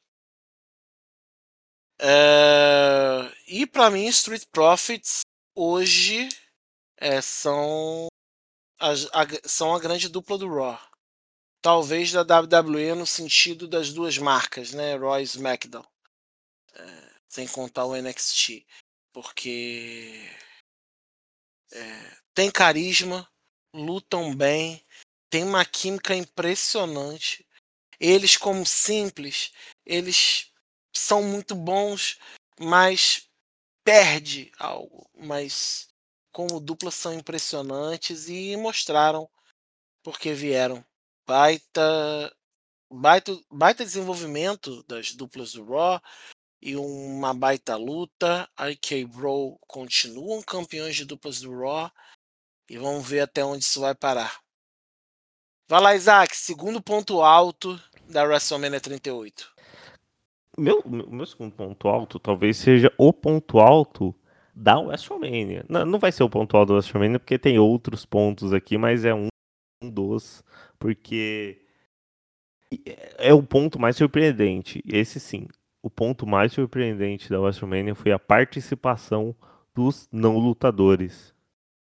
Muito curioso parar para pensar que um, uma das críticas que mais se via na internet na construção da Road to WrestleMania é você ter uma WrestleMania que teria a participação de três pessoas que não são lutadores, que não não estão no dia a dia ali das construções, das lutas, dos shows semanais, é, que são o Logan Paul, o Pat McAfee, que é o comentarista do SmackDown, mas não é um lutador, e o Johnny Knoxville do Jackass, o principal do Jackass. Muito se pensou que, ah, já que o Bad Bunny fez uma luta muito interessante ano passado, surpreendeu todo mundo, a WWE vai tentar com três lutadores, três pessoas dessa vez que não são lutadores, e isso pode quebrar um pouco as expectativas, foi muito pelo contrário. É, o Logan Paul é um atleta, assim, ele é youtuber, mas ele tá ali na carreira dos freak shows de boxe, ele tem um treinamento do boxe que ele tá fazendo também. Então dá para se entender que ele que ele tipo ele teria uma capacidade de fazer um, um, simples, mas ele lutou muito bem. Eu achei que a luta do, do dele com o Miss e os mistérios foi ruim, mas não por causa dele. A parte dele ele fez de forma excelente. Eu achei que foi tão, boa quanto o que o Bad Bunny tinha feito no ano passado. Só que o que o Johnny Knoxville e o Sami Zayn fizeram foi, foi uma foi uma das coisas mais impressionantes que eu já vi em algum tempo, porque me lembrou, e eu acho que é uma coisa que a gente tem muito que pensar, porque por mais que a gente se trabalhe aqui com luta livre de uma forma séria, já que a gente tem todo um projeto de transmitir conteúdo, de analisar os eventos, de comentar os eventos, como o Marco Gil tinha falado no começo, de uma forma profissional, né? Não, não imparcial, profissional. Só que quando chega uma luta como Sami Zayn e Johnny Knoxville, a gente meio que lembra que a luta livre também tem que ser divertida. A, a, a luta livre ela tem uma porta de oportunidade de fazer algo extremamente divertido sem fugir do, dos ideais dela. Sami Zayn e Johnny Knoxville foi uma avacalhação absurda. Eu, eu não lembro da última vez que eu ri tanto com uma luta. Por quê? Porque a ideia do Jackass estava trabalhada ali. A ideia de uma luta livre bizarra estava trabalhada ali. É, e trabalhado bem feito. O Sami Zayn, eu acho que tipo, ele sai como um dos ele não sai como um dos principais nomes da WrestleMania porque a luta dele é, é, não foi na parte técnica do um, um, brilhante, mas foi na parte de entretenimento brilhante. Ele colocou a participação do, do E-Man, a participação do Chris Pointier, o, o, jeito que ele trabalhou as artimanhas do Johnny Knoxville, para mim foi excelente. Eu dei muita risada. Quem, quem não gostou tá morto por dentro. Eu achei fantástico. Eu achei surpreendentemente fantástico. Por, por, mais que não tenha técnica nenhuma na luta, a luta foi o que ela tinha que ser. Foi a avacalhação, foi o Jackass. É a luta que vai sair, vai estourar a bolha, a luta que vai virar meme em página de rede social, que nunca viu o WWE, mas que vai botar lá, por exemplo, o momento do, do Johnny Knoxville prendendo o Sami Zayn com uma ratoeira gigante ou jogando uma bola de boliche no meio das pernas dele, ou o E-Man aplicando um um body slam no. Foi, foi foi uma luta diferente que lembrou a gente que nem a luta livre não precisa ser séria 100% do tempo, foi na medida. E aí participação do Pat McAfee que foi para mim a, a, e aí sim a melhor participação de um não lutador na WWE, melhor que o Stephen Amell, melhor que o Bad Bunny, melhor que os outros dois dessa WrestleMania. E a gente já, já imaginava que poderia acontecer, porque o Pat McAfee, por mais que seja Panther na NFL, ele é um atleta, a participação dele no NXT já tinha sido muito interessante, e toda a construção foi feita de uma forma valorizou o momento. A WWE simplesmente bota o cara para entrar com Seven Nation Army, que é a música mais fácil da história para uma torcida pegar. Todas os, as ligas de esportes do mundo tem alguma torcida que canta Seven Nation Army porque é muito fácil de pegar, é, colocar o Pat McAfee contra o Austin Theory, que tem as questões do, do, do porquê as pessoas não gostam do Austin Theory, mas que sabe lutar, e o Pat McAfee abriu uma caixa de ferramentas de golpes absurda, um stand Hurricane um superplex, aplicou um Phantom Bomb no chão, não foi nem em cima do, do Austin Theory, foi direto no chão, de forma natural. Lutou muito bem, conseguiu jogar o, o público para si a partir do momento que ele entra no combate. Todo o envolvimento dele no pós pós luta, naquela vacalhação com, com o Vince McMahon. Depois com o Steve Austin, eu achei brilhante, eu achei uma participação brilhante. Para mim foi um dos pontos surpreendentes, foi o ponto surpreendente nessa WrestleMania, o que a WWE conseguiu fazer com principalmente o Pat McAfee. É, foi de fato uma participação muito boa dos desses não lutadores, né?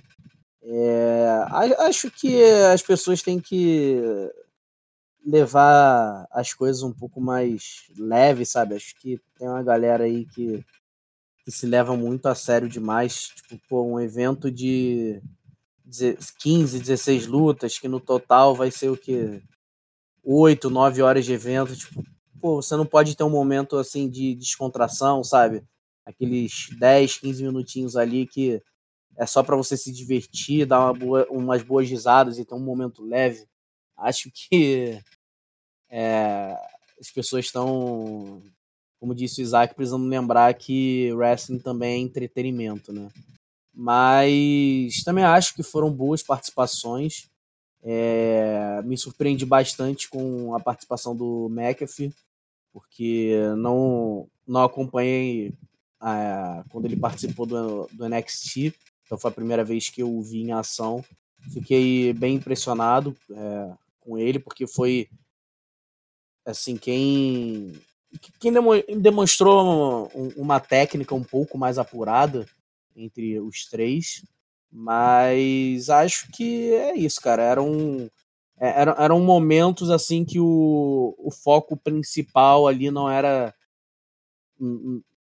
Não era a arte técnica que é o wrestling profissional, era mais a pegada do entretenimento, e acho que os três entregaram de formas diferentes.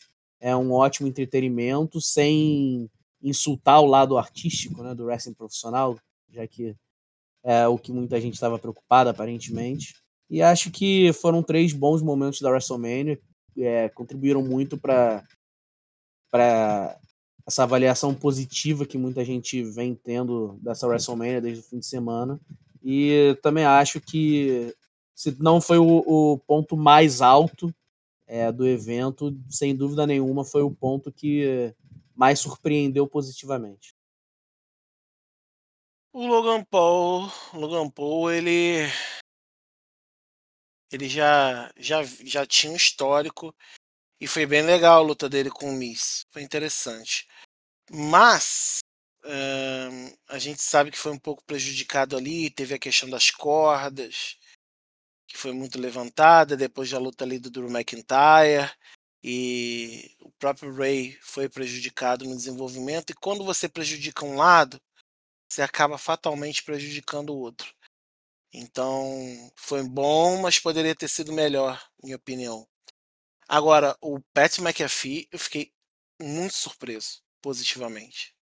Mandou muito, muito bem. Muito, muito, muito bem. Muito bem. É, a luta, o desenvolvimento em si, como, como aconteceu a construção, mesmo sendo pego meio que na no rabo do cometa ali na carona, ele aproveitou a chance e teve o seu momento da, na WrestleMania, né? Agora, Johnny Knoxville, cara, pra mim foi um grande episódio de Os Trapalhões, né? Você teve anão porradeiro, você teve extintor de incêndio, você teve ratoeira, aquela roupa dele de super-herói aleatório do Knoxville. É... nem, nem sei mais o que, que teve. Teve a equipe do Jackass aparecendo. E, cara, é, acho que é bem o que vocês falaram.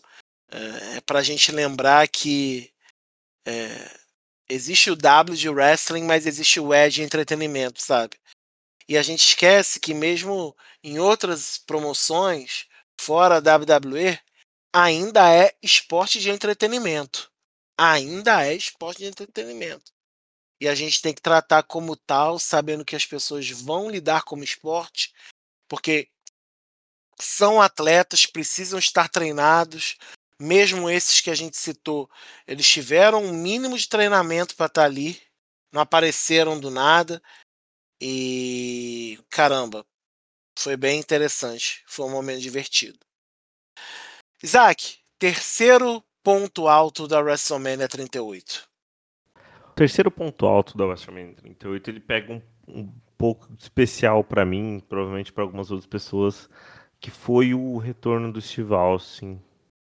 É, o Steve Austin, na minha meu entendimento, e aí tem algumas pessoas que vão discordar, eu acho super tranquilo. O Steve Austin para mim é o, o, o, lutador perfeito da o, o personagem perfeito de um lutador. O cara luta bem, lutava, né? Lutava muito bem. Ele tem todo o, o, desenvolvimento no microfone, ele tem todo o desenvolvimento do que ele vai fazer, do que o público espera dele. O que o Steve Austin fez no final dos anos 90 para mim foi não vai ter na luta livre alguém fazendo algo igual. Eu imaginei que o CM Punk pudesse ter feito em 2011, pós pós o segundo, o segundo Summer of Punk, mas não, não aconteceu, né? E a gente sabe toda a história. Mas o que o Steve Austin fez foi memorável e eu, eu fiquei muito emocionado até porque é, existe uma conformidade para mim e para um público em geral de que a gente simplesmente apreciaria o Steve Austin lutando de fato por vídeo pelo pela biblioteca do W Network e quando o Steve Austin entra, desce aquela rampa com as joelheiras dele de luta, é, batia diferente. Você tem todo. Eu achei que a WWE tratou de um jeito muito, muito, muito, muito certo. Diferentemente de alguns outros retornos, por exemplo, pós-aposentadoria do, do Shawn Michaels, que Shawn Michaels volta na Arábia, ou sei lá, algum retorno do Ric Flair alguma outra coisa assim. O Undertaker voltou, tipo. É, última participação do Undertaker que foi sem ser com, com AJ Styles, que foi gravado, mas dentro do ringue, que foi péssima a última luta do Undertaker contra o Roman Reigns, por exemplo, na WrestleMania. Essa do Steve Austin foi perfeita, de, da ideia da construção de que seria só uma entrevista para poder você tomar um tempo, ter um desenvolvimento ali, para não parecer que é algo muito curto que está sendo feito. Ter um desenvolvimento do, com o Kevin Owens, e esse desenvolvimento da entrevista se transforma numa luta e chega na luta e você vê o Steven Austin. Lógico, to, todo mundo vai entender que o Steven Austin já tá velho, é, o cara já tá com 58 anos. Você sabe que ele não vai aplicar os stomps dele na mesma velocidade, com a mesma força, mas você vê ele fazendo isso, você vê ele aplicando suplex, você vê ele derramando litros de cerveja dentro do combate e é um negócio que a gente sempre viu ele fazendo, mas há 19 anos atrás. A gente não imaginava que ia ver ele fazendo ao vivo. É, mesmo que pela, pela TV, mas sabendo que era ao vivo. Porque é um negócio que é muito, muito surpreendente. E eu achei que foi, foi perfeito o suplex. É, a luta foi na medida, a pré-luta foi na medida.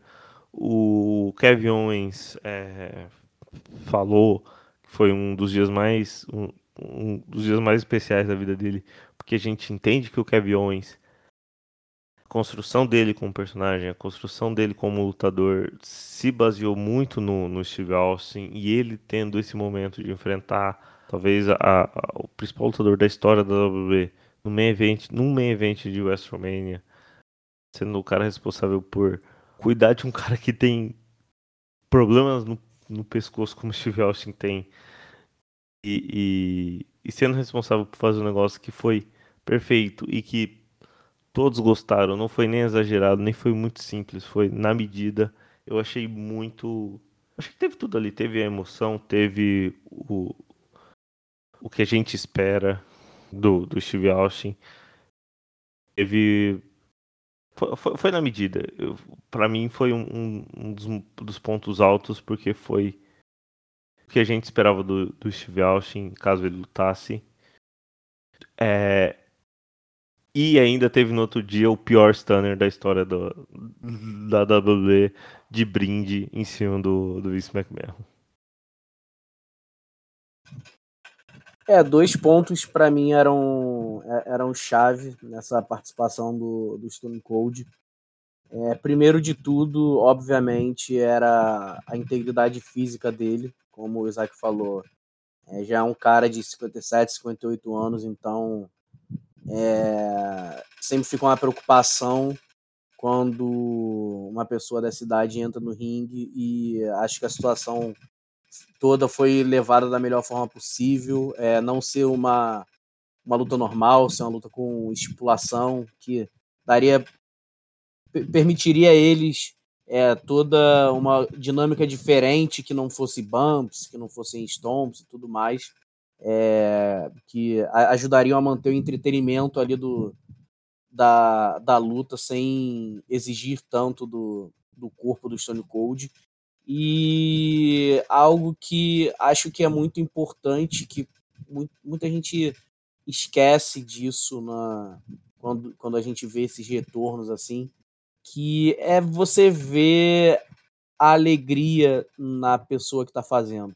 Você sentir que ela não está fazendo aquilo ali forçada, é, seja para ajudar a empresa ou por questões de dinheiro, enfim, é, é, é, é você ver a pessoa e você enxergar que é, ela está afim de fazer é, aquilo ali.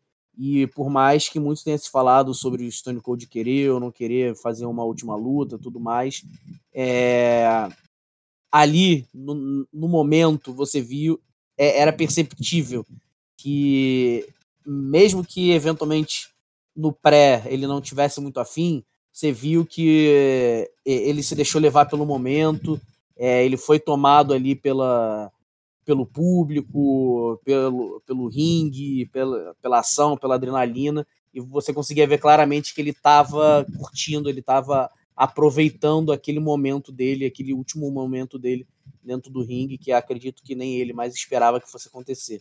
Então, acho que foi sim é, um, um, dos pontos altos dessa WrestleMania. Foi é, emocionante para quem é, é fã, porque é o que o Isaac falou. Uma coisa a gente vê os vídeos antigos e tudo mais. Eu que estou sempre assistindo conteúdo antigo, então a, passo horas e horas assistindo conteúdo do, do Stone Cold.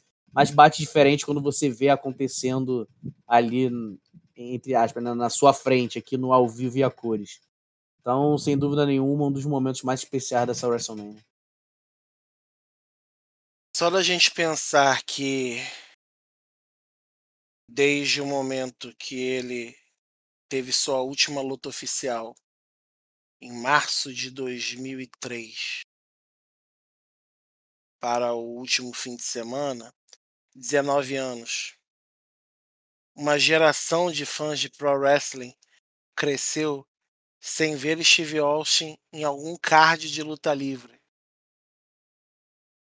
Até geração dentro dos Estados Unidos, eh, muitas gerações caminharam sem conhecê-lo no ringue.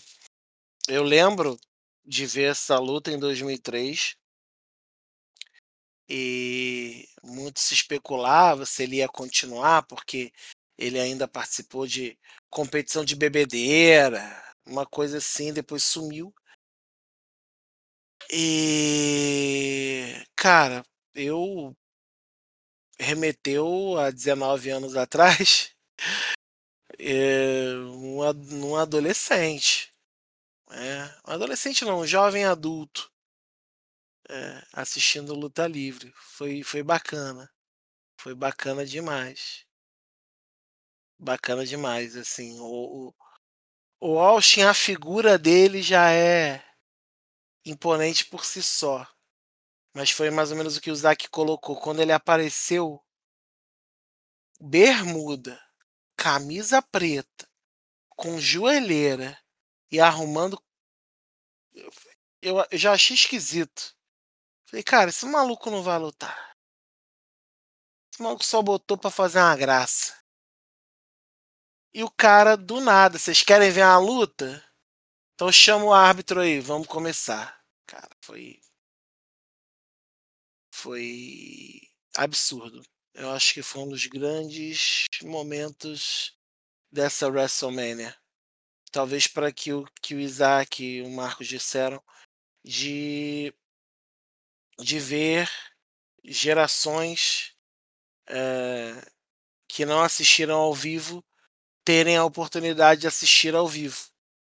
E foi bom, hein? Foi bom demais. Muito, muito legal. E o Kevin Owens também, vamos, vamos combinar? Também é um cara que precisa ser valorizado dentro dessa empresa aí.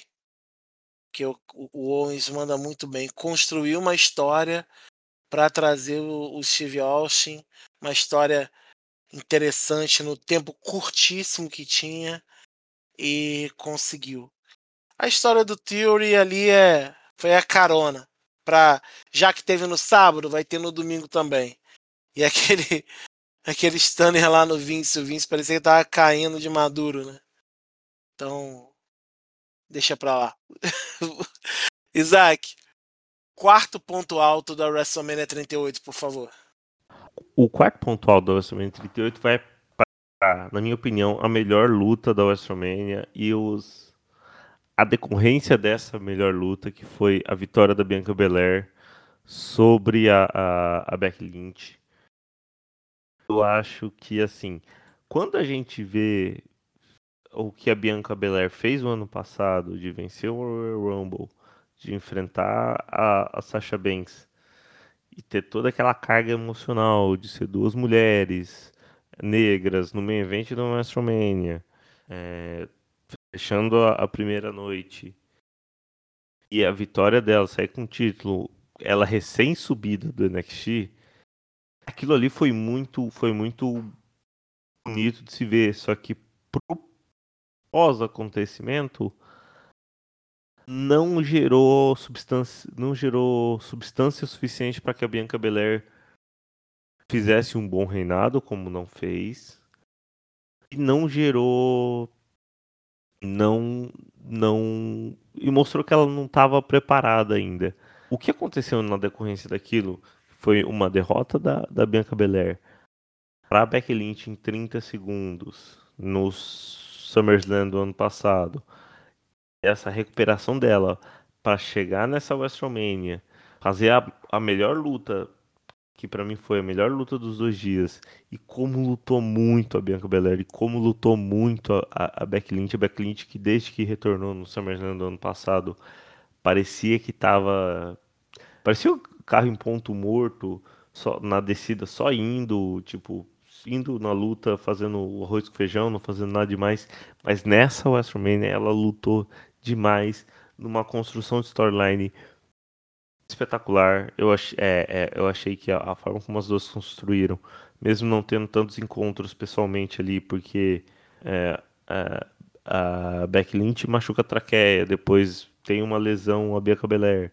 E, mas mesmo assim você tinha você estava ali envolvido no que as duas estavam fazendo para chegar no WrestleMania, fazer uma lutaça e você vê até a mudança no, na cara da Bianca Belair quando ela levanta o título que você sente que ali sim ela tá mais preparada. Toda essa storyline de redenção de alguém que perdeu em 30 segundos, mas que voltou para ser campeã e, e para deixar o statement, né? Que ela sim era a melhor, de que ela sim ia quebrar essa hegemonia das Four Horsewomen na divisão feminina e de que ela sim agora é o grande nome feminino na, na WWE, é, toda, é, tá tudo ali no, no, no jeito que, que, que, termina o combate e do jeito que começa também com a banda do a fanfarra da Southern California University, que é uma universidade, se eu não me engano, ela é uma universidade exclusiva é, para negros nos Estados Unidos e a banda toca e ela entra e a energia vai lá para cima e a partir do momento que ela entra você vê que o estádio vai junto. As 70 mil pessoas vão junto com ela vão junto com esse combate eu achei espetacular tanto a vitória quanto a luta e estou muito empolgado o que vem aí para Bianca Belair. Depende do que ela vai fazer de adversário para ela.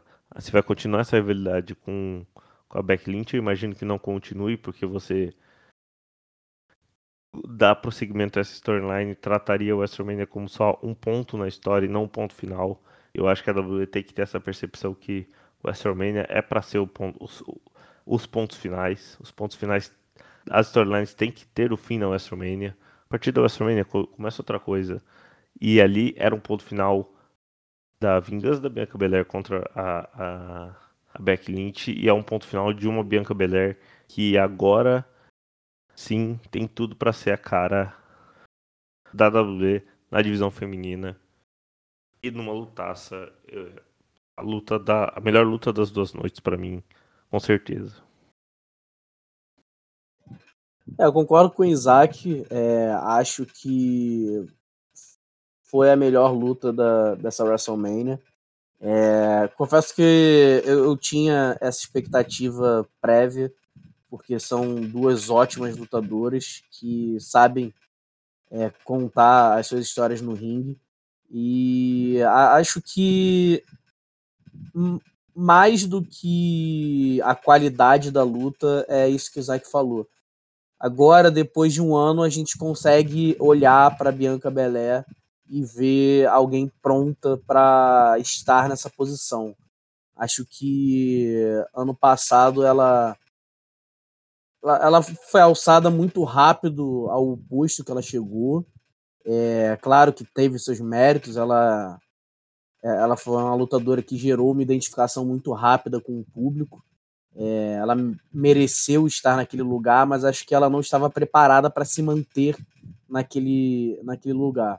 Agora não, é, a gente já consegue perceber claramente uma Belé bem mais madura, bem mais segura de si e pronta para ser o grande nome da divisão feminina. Então, sem dúvida nenhuma, por causa desses dois fatores, é um, um dos pontos mais altos dessa WrestleMania. Melhor luta da noite da Bianca. Baita combate dela com a Beck. Química muito boa das duas. É... Entradas e reveses e mudanças. É, foi uma luta muito franca. Foi um embate muito aberto. Normalmente você tem um direcionamento que você começa, ah, acho que lá no final é fulana é a ciclana. Não, cara, você via que qualquer uma podia sair dali campeã ou aparecer uma terceira pessoa aleatoriamente ganhando. É...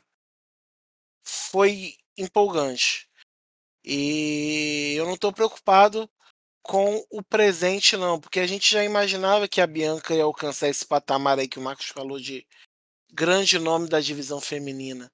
Mas eu fico pensando no futuro dela. Qual o caminho que essa menina vai vai seguir? E eu sei que é um caminho brilhante. Que lá no começo, uh, quando ela apareceu lá no NXT, eh, eu reclamava de que ela ainda não estava com um caminhar de histórias, de desenvolvimento de personagem. Passaram-se os anos e ela achou um encaixe dela, assim, perfeito. A posição dela ali dentro, né? Quebrando um pouco dessa hegemonia das Four Horsewomen e da Ronda Rousey, é, que teve ali uma, umas quebrinhas, né? Asuka, Naomi, mas entrar um nome novo, interessante, porque a gente aí não fala de Carmela, né? Deixa Carmela quieta. Eu falar de do nome da Bianca é, é empolgante. Aí o futuro reserva coisas muito boas para ela, sim, espero. Vamos lá, recapitulando: pontos altos, desenvolvimento das duplas do Raw, a participação das celebridades, o retorno de Steve Austin e a participação do próprio Kevin Owens e a vitória de Bianca Belair. Isaac, último ponto alto que você listou aí da WrestleMania 38 pra gente, por favor. João Marcos, o último ponto alto dessa WrestleMania 38, para mim é um dos mais é, capciosos, porque o retorno do Cody Rhodes foi foi para mim foi surreal. Mesmo porque na hora que acontece o retorno do Cody Rhodes, acontece algo que a gente já estava esperando, graças ao advento da internet, há um mês, dois meses pelo menos. Cody Rhodes vai aparecer na WWE. Teve gente que ficou assistindo todos os Monday Night Raws até uma hora da manhã porque esperava que o Cody Rhodes fosse aparecer no Monday Night Raw, que ele fosse criar a storyline dele para WrestleMania através de uma aparição, de, de, uma rivalidade que ele fosse fazer, e não precisou. E a WWE conseguiu construir essa rivalidade, essa luta para ele, essa empolgação em torno do nome dele na WrestleMania, com uma storyline muito boa com o Seth Rollins, e o Seth Rollins merece um destaque aqui. Só que, a partir do momento que aparece o Cold Rhodes, da forma como apareceu, subindo do, do meio do, do, do stage, subindo do meio do stage ao Soul Kingdom, com American Nightmare escrito no, no letreiro da WrestleMania, com toda a roupa do American Nightmare, com todo o ideal do pesadelo americano, com tudo que a gente viu do Cody Rhodes, da AEW, aparecendo para enfrentar o Seth Rollins, ali foi uma foi um momento que a gente vê o público de pé, a gente vê o público ovacionando essa presença do Cody Rhodes. E é muito engraçado pensar nisso, porque quando o Cody Rhodes sai da WWE seis anos atrás, ele sai como alguém completamente descartável. O personagem de Stardust dele era personagem de correr atrás do título 24/7 hoje, que que é o mesmo personagem, por exemplo, do Red e do, e do Akira Tozawa. É o ponto deles, é o, é o participação desse pessoal no card é, é dois minutos de programação, é, no máximo uma luta por mês no, numa edição do Raw. E o Code Rhodes estava nisso. Você sair disso, sair da WWE seis anos atrás, dessa situação, percorrer as indies para refazer seu nome, participar diretamente da construção da principal é, concorrente ao monopólio da WWE na luta livre, que é a IW, ele sendo vice-presidente é, de, de, Eu não lembro exatamente o cargo, mas na, com uma participação fundamental na construção da IW. Participar do desenvolvimento do show, sendo uma pessoa.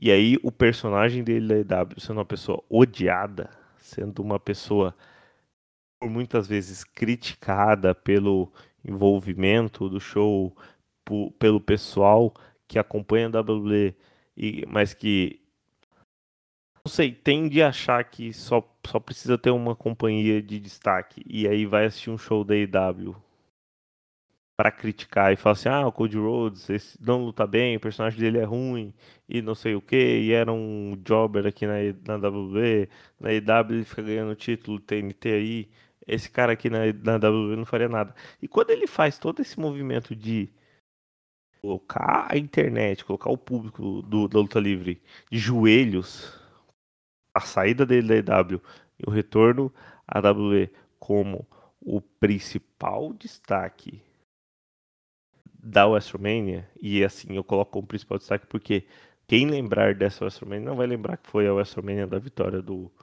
do Roman Reigns pela luta ter sido fraca, vai lembrar da WrestleMania do retorno do Cody Rhodes à WWE. Isso é gigantesco. É, eu não consigo lembrar, eu até tentei pensar em alguma das mudanças de gente que saiu da WWE, voltou para foi para WCW e voltou para WWE, que teve uma proporção superação tão grande quanto o que o Cody Rhodes fez.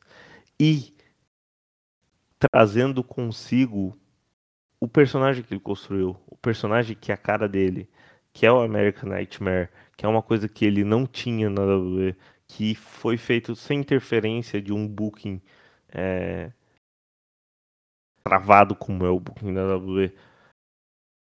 E trazendo tudo, trazendo a vestimenta, trazendo o estilo de fazer uma promo, trazendo a música, trazendo tudo.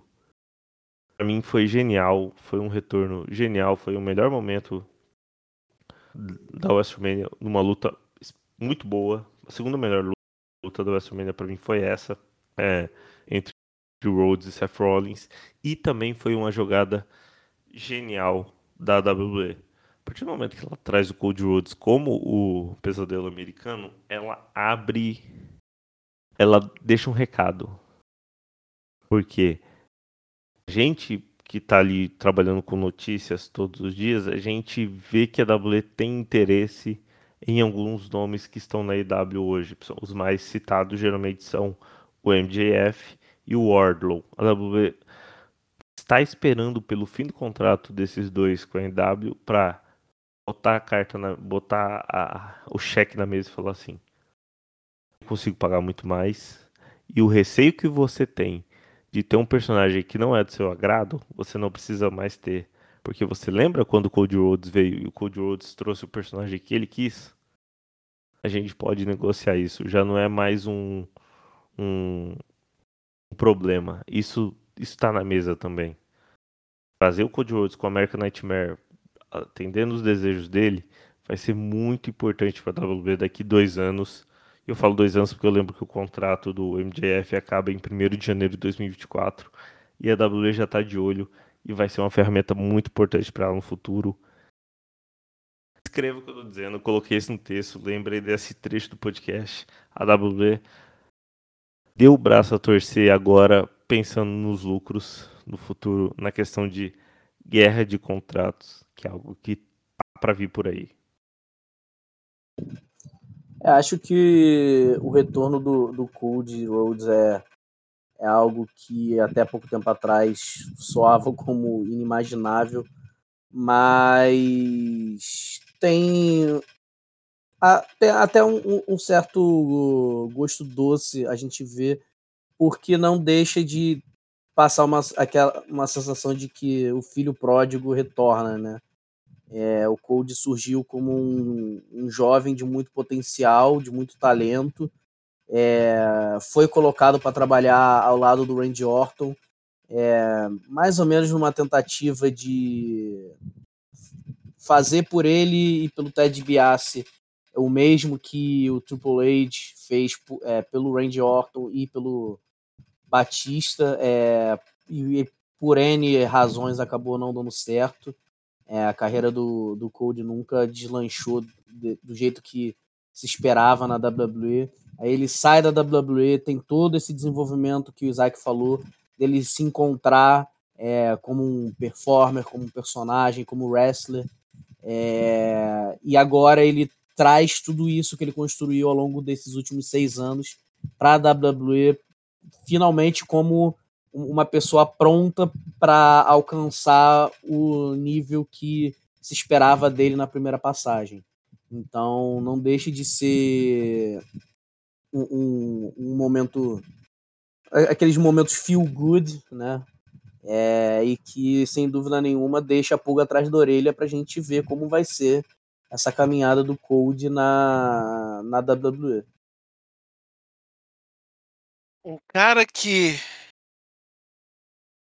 tinha tudo para crescer dentro da WWE e a WWE é, aproveitá-lo.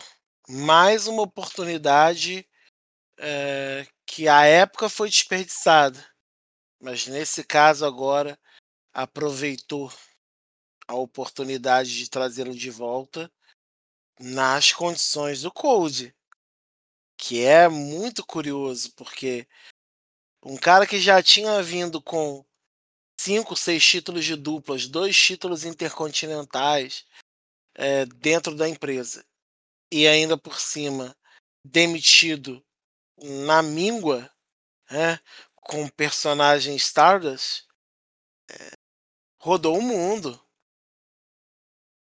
Estados Unidos, Japão, Grã-Bretanha, México, os principais mercados, em todos eles deixando a sua marca. Foi a IWGP United States Champion, foi Ring of Honor Champion, é, foi NWA World Champion. É, então é muito engraçado essa volta, como vocês falaram, do Cold e a gente não olha mais ele como aquele garotinho, aquele jovem talento, a ah, terceira geração, segunda geração, não. Cody Rhodes, pesadelo americano, o cara que tem banco, o cara que rodou o mundo, o cara que tem experiência, o cara que ajudou a levantar a empresa que é a grande rival da WWE hoje em dia, o cara que é, quando se fala hoje, as pessoas sabem quem é ele, sabem o que ele pode, sabem a capacidade dele. Não voltaria para lutar com qualquer pessoa, voltou contra o Seth Rollins, que é um dos grandes nomes da empresa. E foi uma boa luta para a volta. Então, o Coase voltar, eu entro na mesma linha que a Bianca. Eu não estou preocupado com o presente dele, mas o que que reserva de agora em diante. Porque também o discurso do Cold no Raw foi: E aí, galera, ó, cheguei, era um sonho voltar, tô aqui agora, vamos lá, vamos em frente. E tem toda então... uma questão que, tanto nesse discurso dele no Raw, quanto ele, numa entrevista que ele deu pós-WrestleMania, ele deixou bem claro. Ele veio aqui para conquistar uma coisa que a família dele nunca fez. E ele estava se referindo claramente ao título mundial. Dusty Rhodes era o sonho americano, o Dusty Rhodes era um. É, é, é o dono da, de uma das promos mais geniais da luta livre, é o dono de um dos personagens mais queridos da, da luta livre, mas não foi campeão mundial. Assim como o Goldust se sujeitou, a, o, o Dustin Rhodes, né? Se sujeitou a passar por um personagem como Goldust.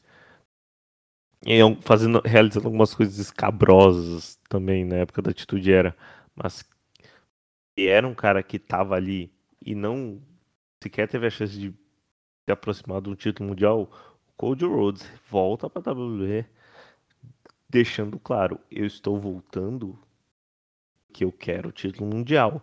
E ele colocar isso em, em perspectiva, é, cala, é, silencia, eu ia falar cala a boca, mas silencia muita gente, porque tinha, é, deve ter sido a coisa que ele mais ouviu na AEW, de que ele seria, se ele fosse campeão mundial na AEW, ele estaria conseguindo isso pelo cargo dele por trás do, do, do, pelos bastidores. Ele não estaria fazendo isso porque ele merecia. O Cody Rhodes sabia disso. Cody Rhodes ganhasse o título mundial na IW, as pessoas iam começar a questionar. Cody Rhodes fazer o que fez na IW, com muita gente criticando, muita gente que fazia questão de criticar simplesmente para parecer mais inteligente por ser um crítico ao que estava acontecendo e ovacionou o retorno do Cody Rhodes e fez questão de de, de, de assistir, como eu falei, de assistir Monday Night Raw até uma hora da manhã no programa horrível, achando que o Cody Rhodes ia aparecer. É, e acho, ter, passou meio que por uma lavagem cerebral para achar impressionante o que o Cody Rhodes, Cody Rhodes fez. E ele chegar e ganhar um título mundial é colocar muita gente de joelhos por essa reviravolta. É colocar muita gente, deixar muita gente de boca aberta e ele colocar o statement falar: Eu sou um dos grandes nomes da história da luta livre por causa disso. Por isso que eu acho que é tão importante o que ele fez, esse retorno e o que vai acontecer daqui para frente.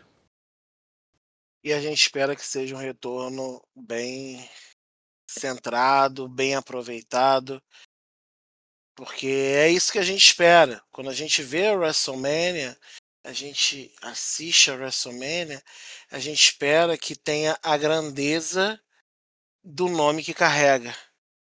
Com seus altos e baixos, a WrestleMania ainda permanece sendo o maior evento de pro wrestling do mundo, ainda continua a atrair os nossos olhares, mesmo que não seja da mesma forma que de anos anteriores, mas é sempre o maior palco de todos. E a gente está aqui, terminou o 38, já esperando o 39. Isaac, obrigado por estar tá aqui, trazer esse trabalho duplo dos pontos baixos e dos pontos altos da WrestleMania 38 e aí, no final, eu vou fazer o jabá do WrestleManiacos, mas se quiser deixar suas redes aí, fica à vontade. Valeu, Zaquim.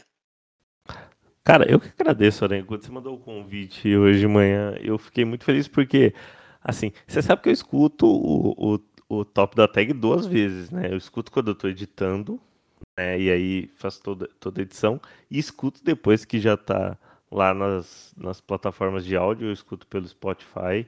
Mas eu escuto de novo porque eu gosto muito. Quando eu estou editando, às vezes eu estou prestando atenção em alguns outros detalhes, não estou vendo tanto o desenvolvimento. Mas é, é, eu, quando eu depois que eu boto ou para dirigir ou para fazer a, a, minha caminhada, minhas coisas, eu escuto duas vezes o Tag. Gosto demais do formato. É, muito obrigado. É, obrigado a todo mundo que ouviu até o final. Esse podcast vai ficar muito longo porque a gente está falando de 10 tópicos. Né? É você que vai editar, não sou eu. e sou eu que vou editar um programa que vai ficar. Existem com... dois tipos de problemas, os meus e os que eu não tô nem aí. É, pois os é. Os meus e os que não são meus, né?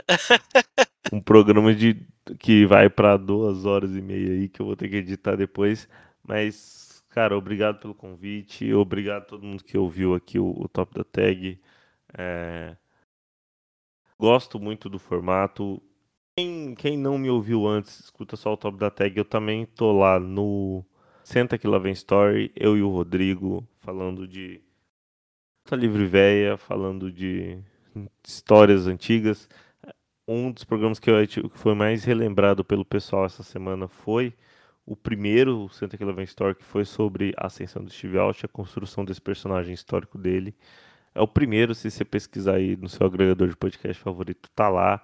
Mas escutem os outros também. Tem sobre Sting, tem sobre Ed Guerreiro, tem sobre é, Suzuki, teve o último agora, Trish Stratus e, e Lita. Próximo é, vai ser bem, bem interessante. Não sei quando vai sair, porque como esses dias de WrestleMania foram muito, muito corridos, eu deixei algumas outras coisas que eu deveria ter feito meio afastado, então talvez demore um pouco é, para sair o próximo Santa Love Story, mas vem com, com um assunto muito interessante que a gente quer abordar. E quem, quem gostou, quem quiser falar comigo, seja sobre o artigo, seja sobre luta livre no geral, eu tô lá no Twitter, o arroba Isace, I-Z-A-C-E, underline, Isace, underline, lá no Twitter. No Twitter do Astromaníacos também, eu sou, como eu cuido muito das redes sociais, se mandarem alguma coisa no arroba Astromaníacos, eu também tô de olho. Valeu, Aranha, valeu, Marcos, valeu a quem tá ouvindo até agora. Obrigadão aí. Marco Gil, fica tranquilo que o Flamengo tá ganhando ainda. Obrigado, cara. Mais uma vez a parceria. O Corinthians perdeu pro Always Ready. Fecha na casa do Cardona, né? Perdeu pro sempre prontos, Pro 2 a sempre prontos 0 da Bolívia. Eu, Fecha na casa de Matt Cardona nessa hora. pelo amor de Deus. Pois é. O Flamengo tá ganhando, mas não tá passando muita confiança, não. Um- é um olho na TV e outro olho aqui no computador no podcast. Mas obrigado, Aranha, por mais um episódio. Tamo junto, meu amigo, meu irmão. É, obrigado ao Isaac, que aceitou aceitou o nosso convite para estar aqui falando sobre a, sobre a WrestleMania. Daqui a duas semanas estamos de volta com mais um Top da Tag. E obrigado a todo mundo aí que, que ouviu. Essa foi uma edição um pouco mais longa, mas episódio especial de WrestleMania, né? Merece uma atençãozinha diferente, merece um destaque especial. Então, obrigado a todo mundo que ficou aturando esses esses três velhos chatos aqui falando por duas horas. Tamo junto, valeu, eu fui.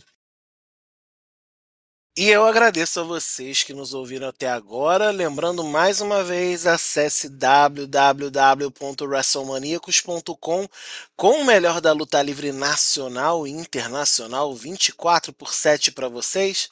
Acesse as nossas redes sociais: Twitter, Facebook, Twitch, Instagram, YouTube, TikTok. Todos são WrestleManiacos. Vai lá, ouve o Senta Que Lá Vem Story do Isaac, o nosso top da tag e o Mesa Quadrada no seu agregador de podcast ou musical favorito. Só colocar WrestleManiacos, acha, segue a gente e aproveite. Quer ajudar o nosso projeto? A partir de R$ reais em apoia.se barra. Eu sou João Aranha e me despeço de vocês aqui no Top da Tag, desejando que se protejam, tomem cuidado, Covid ainda tá aí, ainda mata. Tomem vacina e vamos caminhando nessa. Permaneçam com a gente aqui no WrestleManiacos porque somos maníacos por wrestling. Um beijo, um abraço, fui! Wrestling Maníacos Podcast. Há mais de 10 anos sendo maníacos por wrestling. Acesse wrestlingmaníacos.com e confira.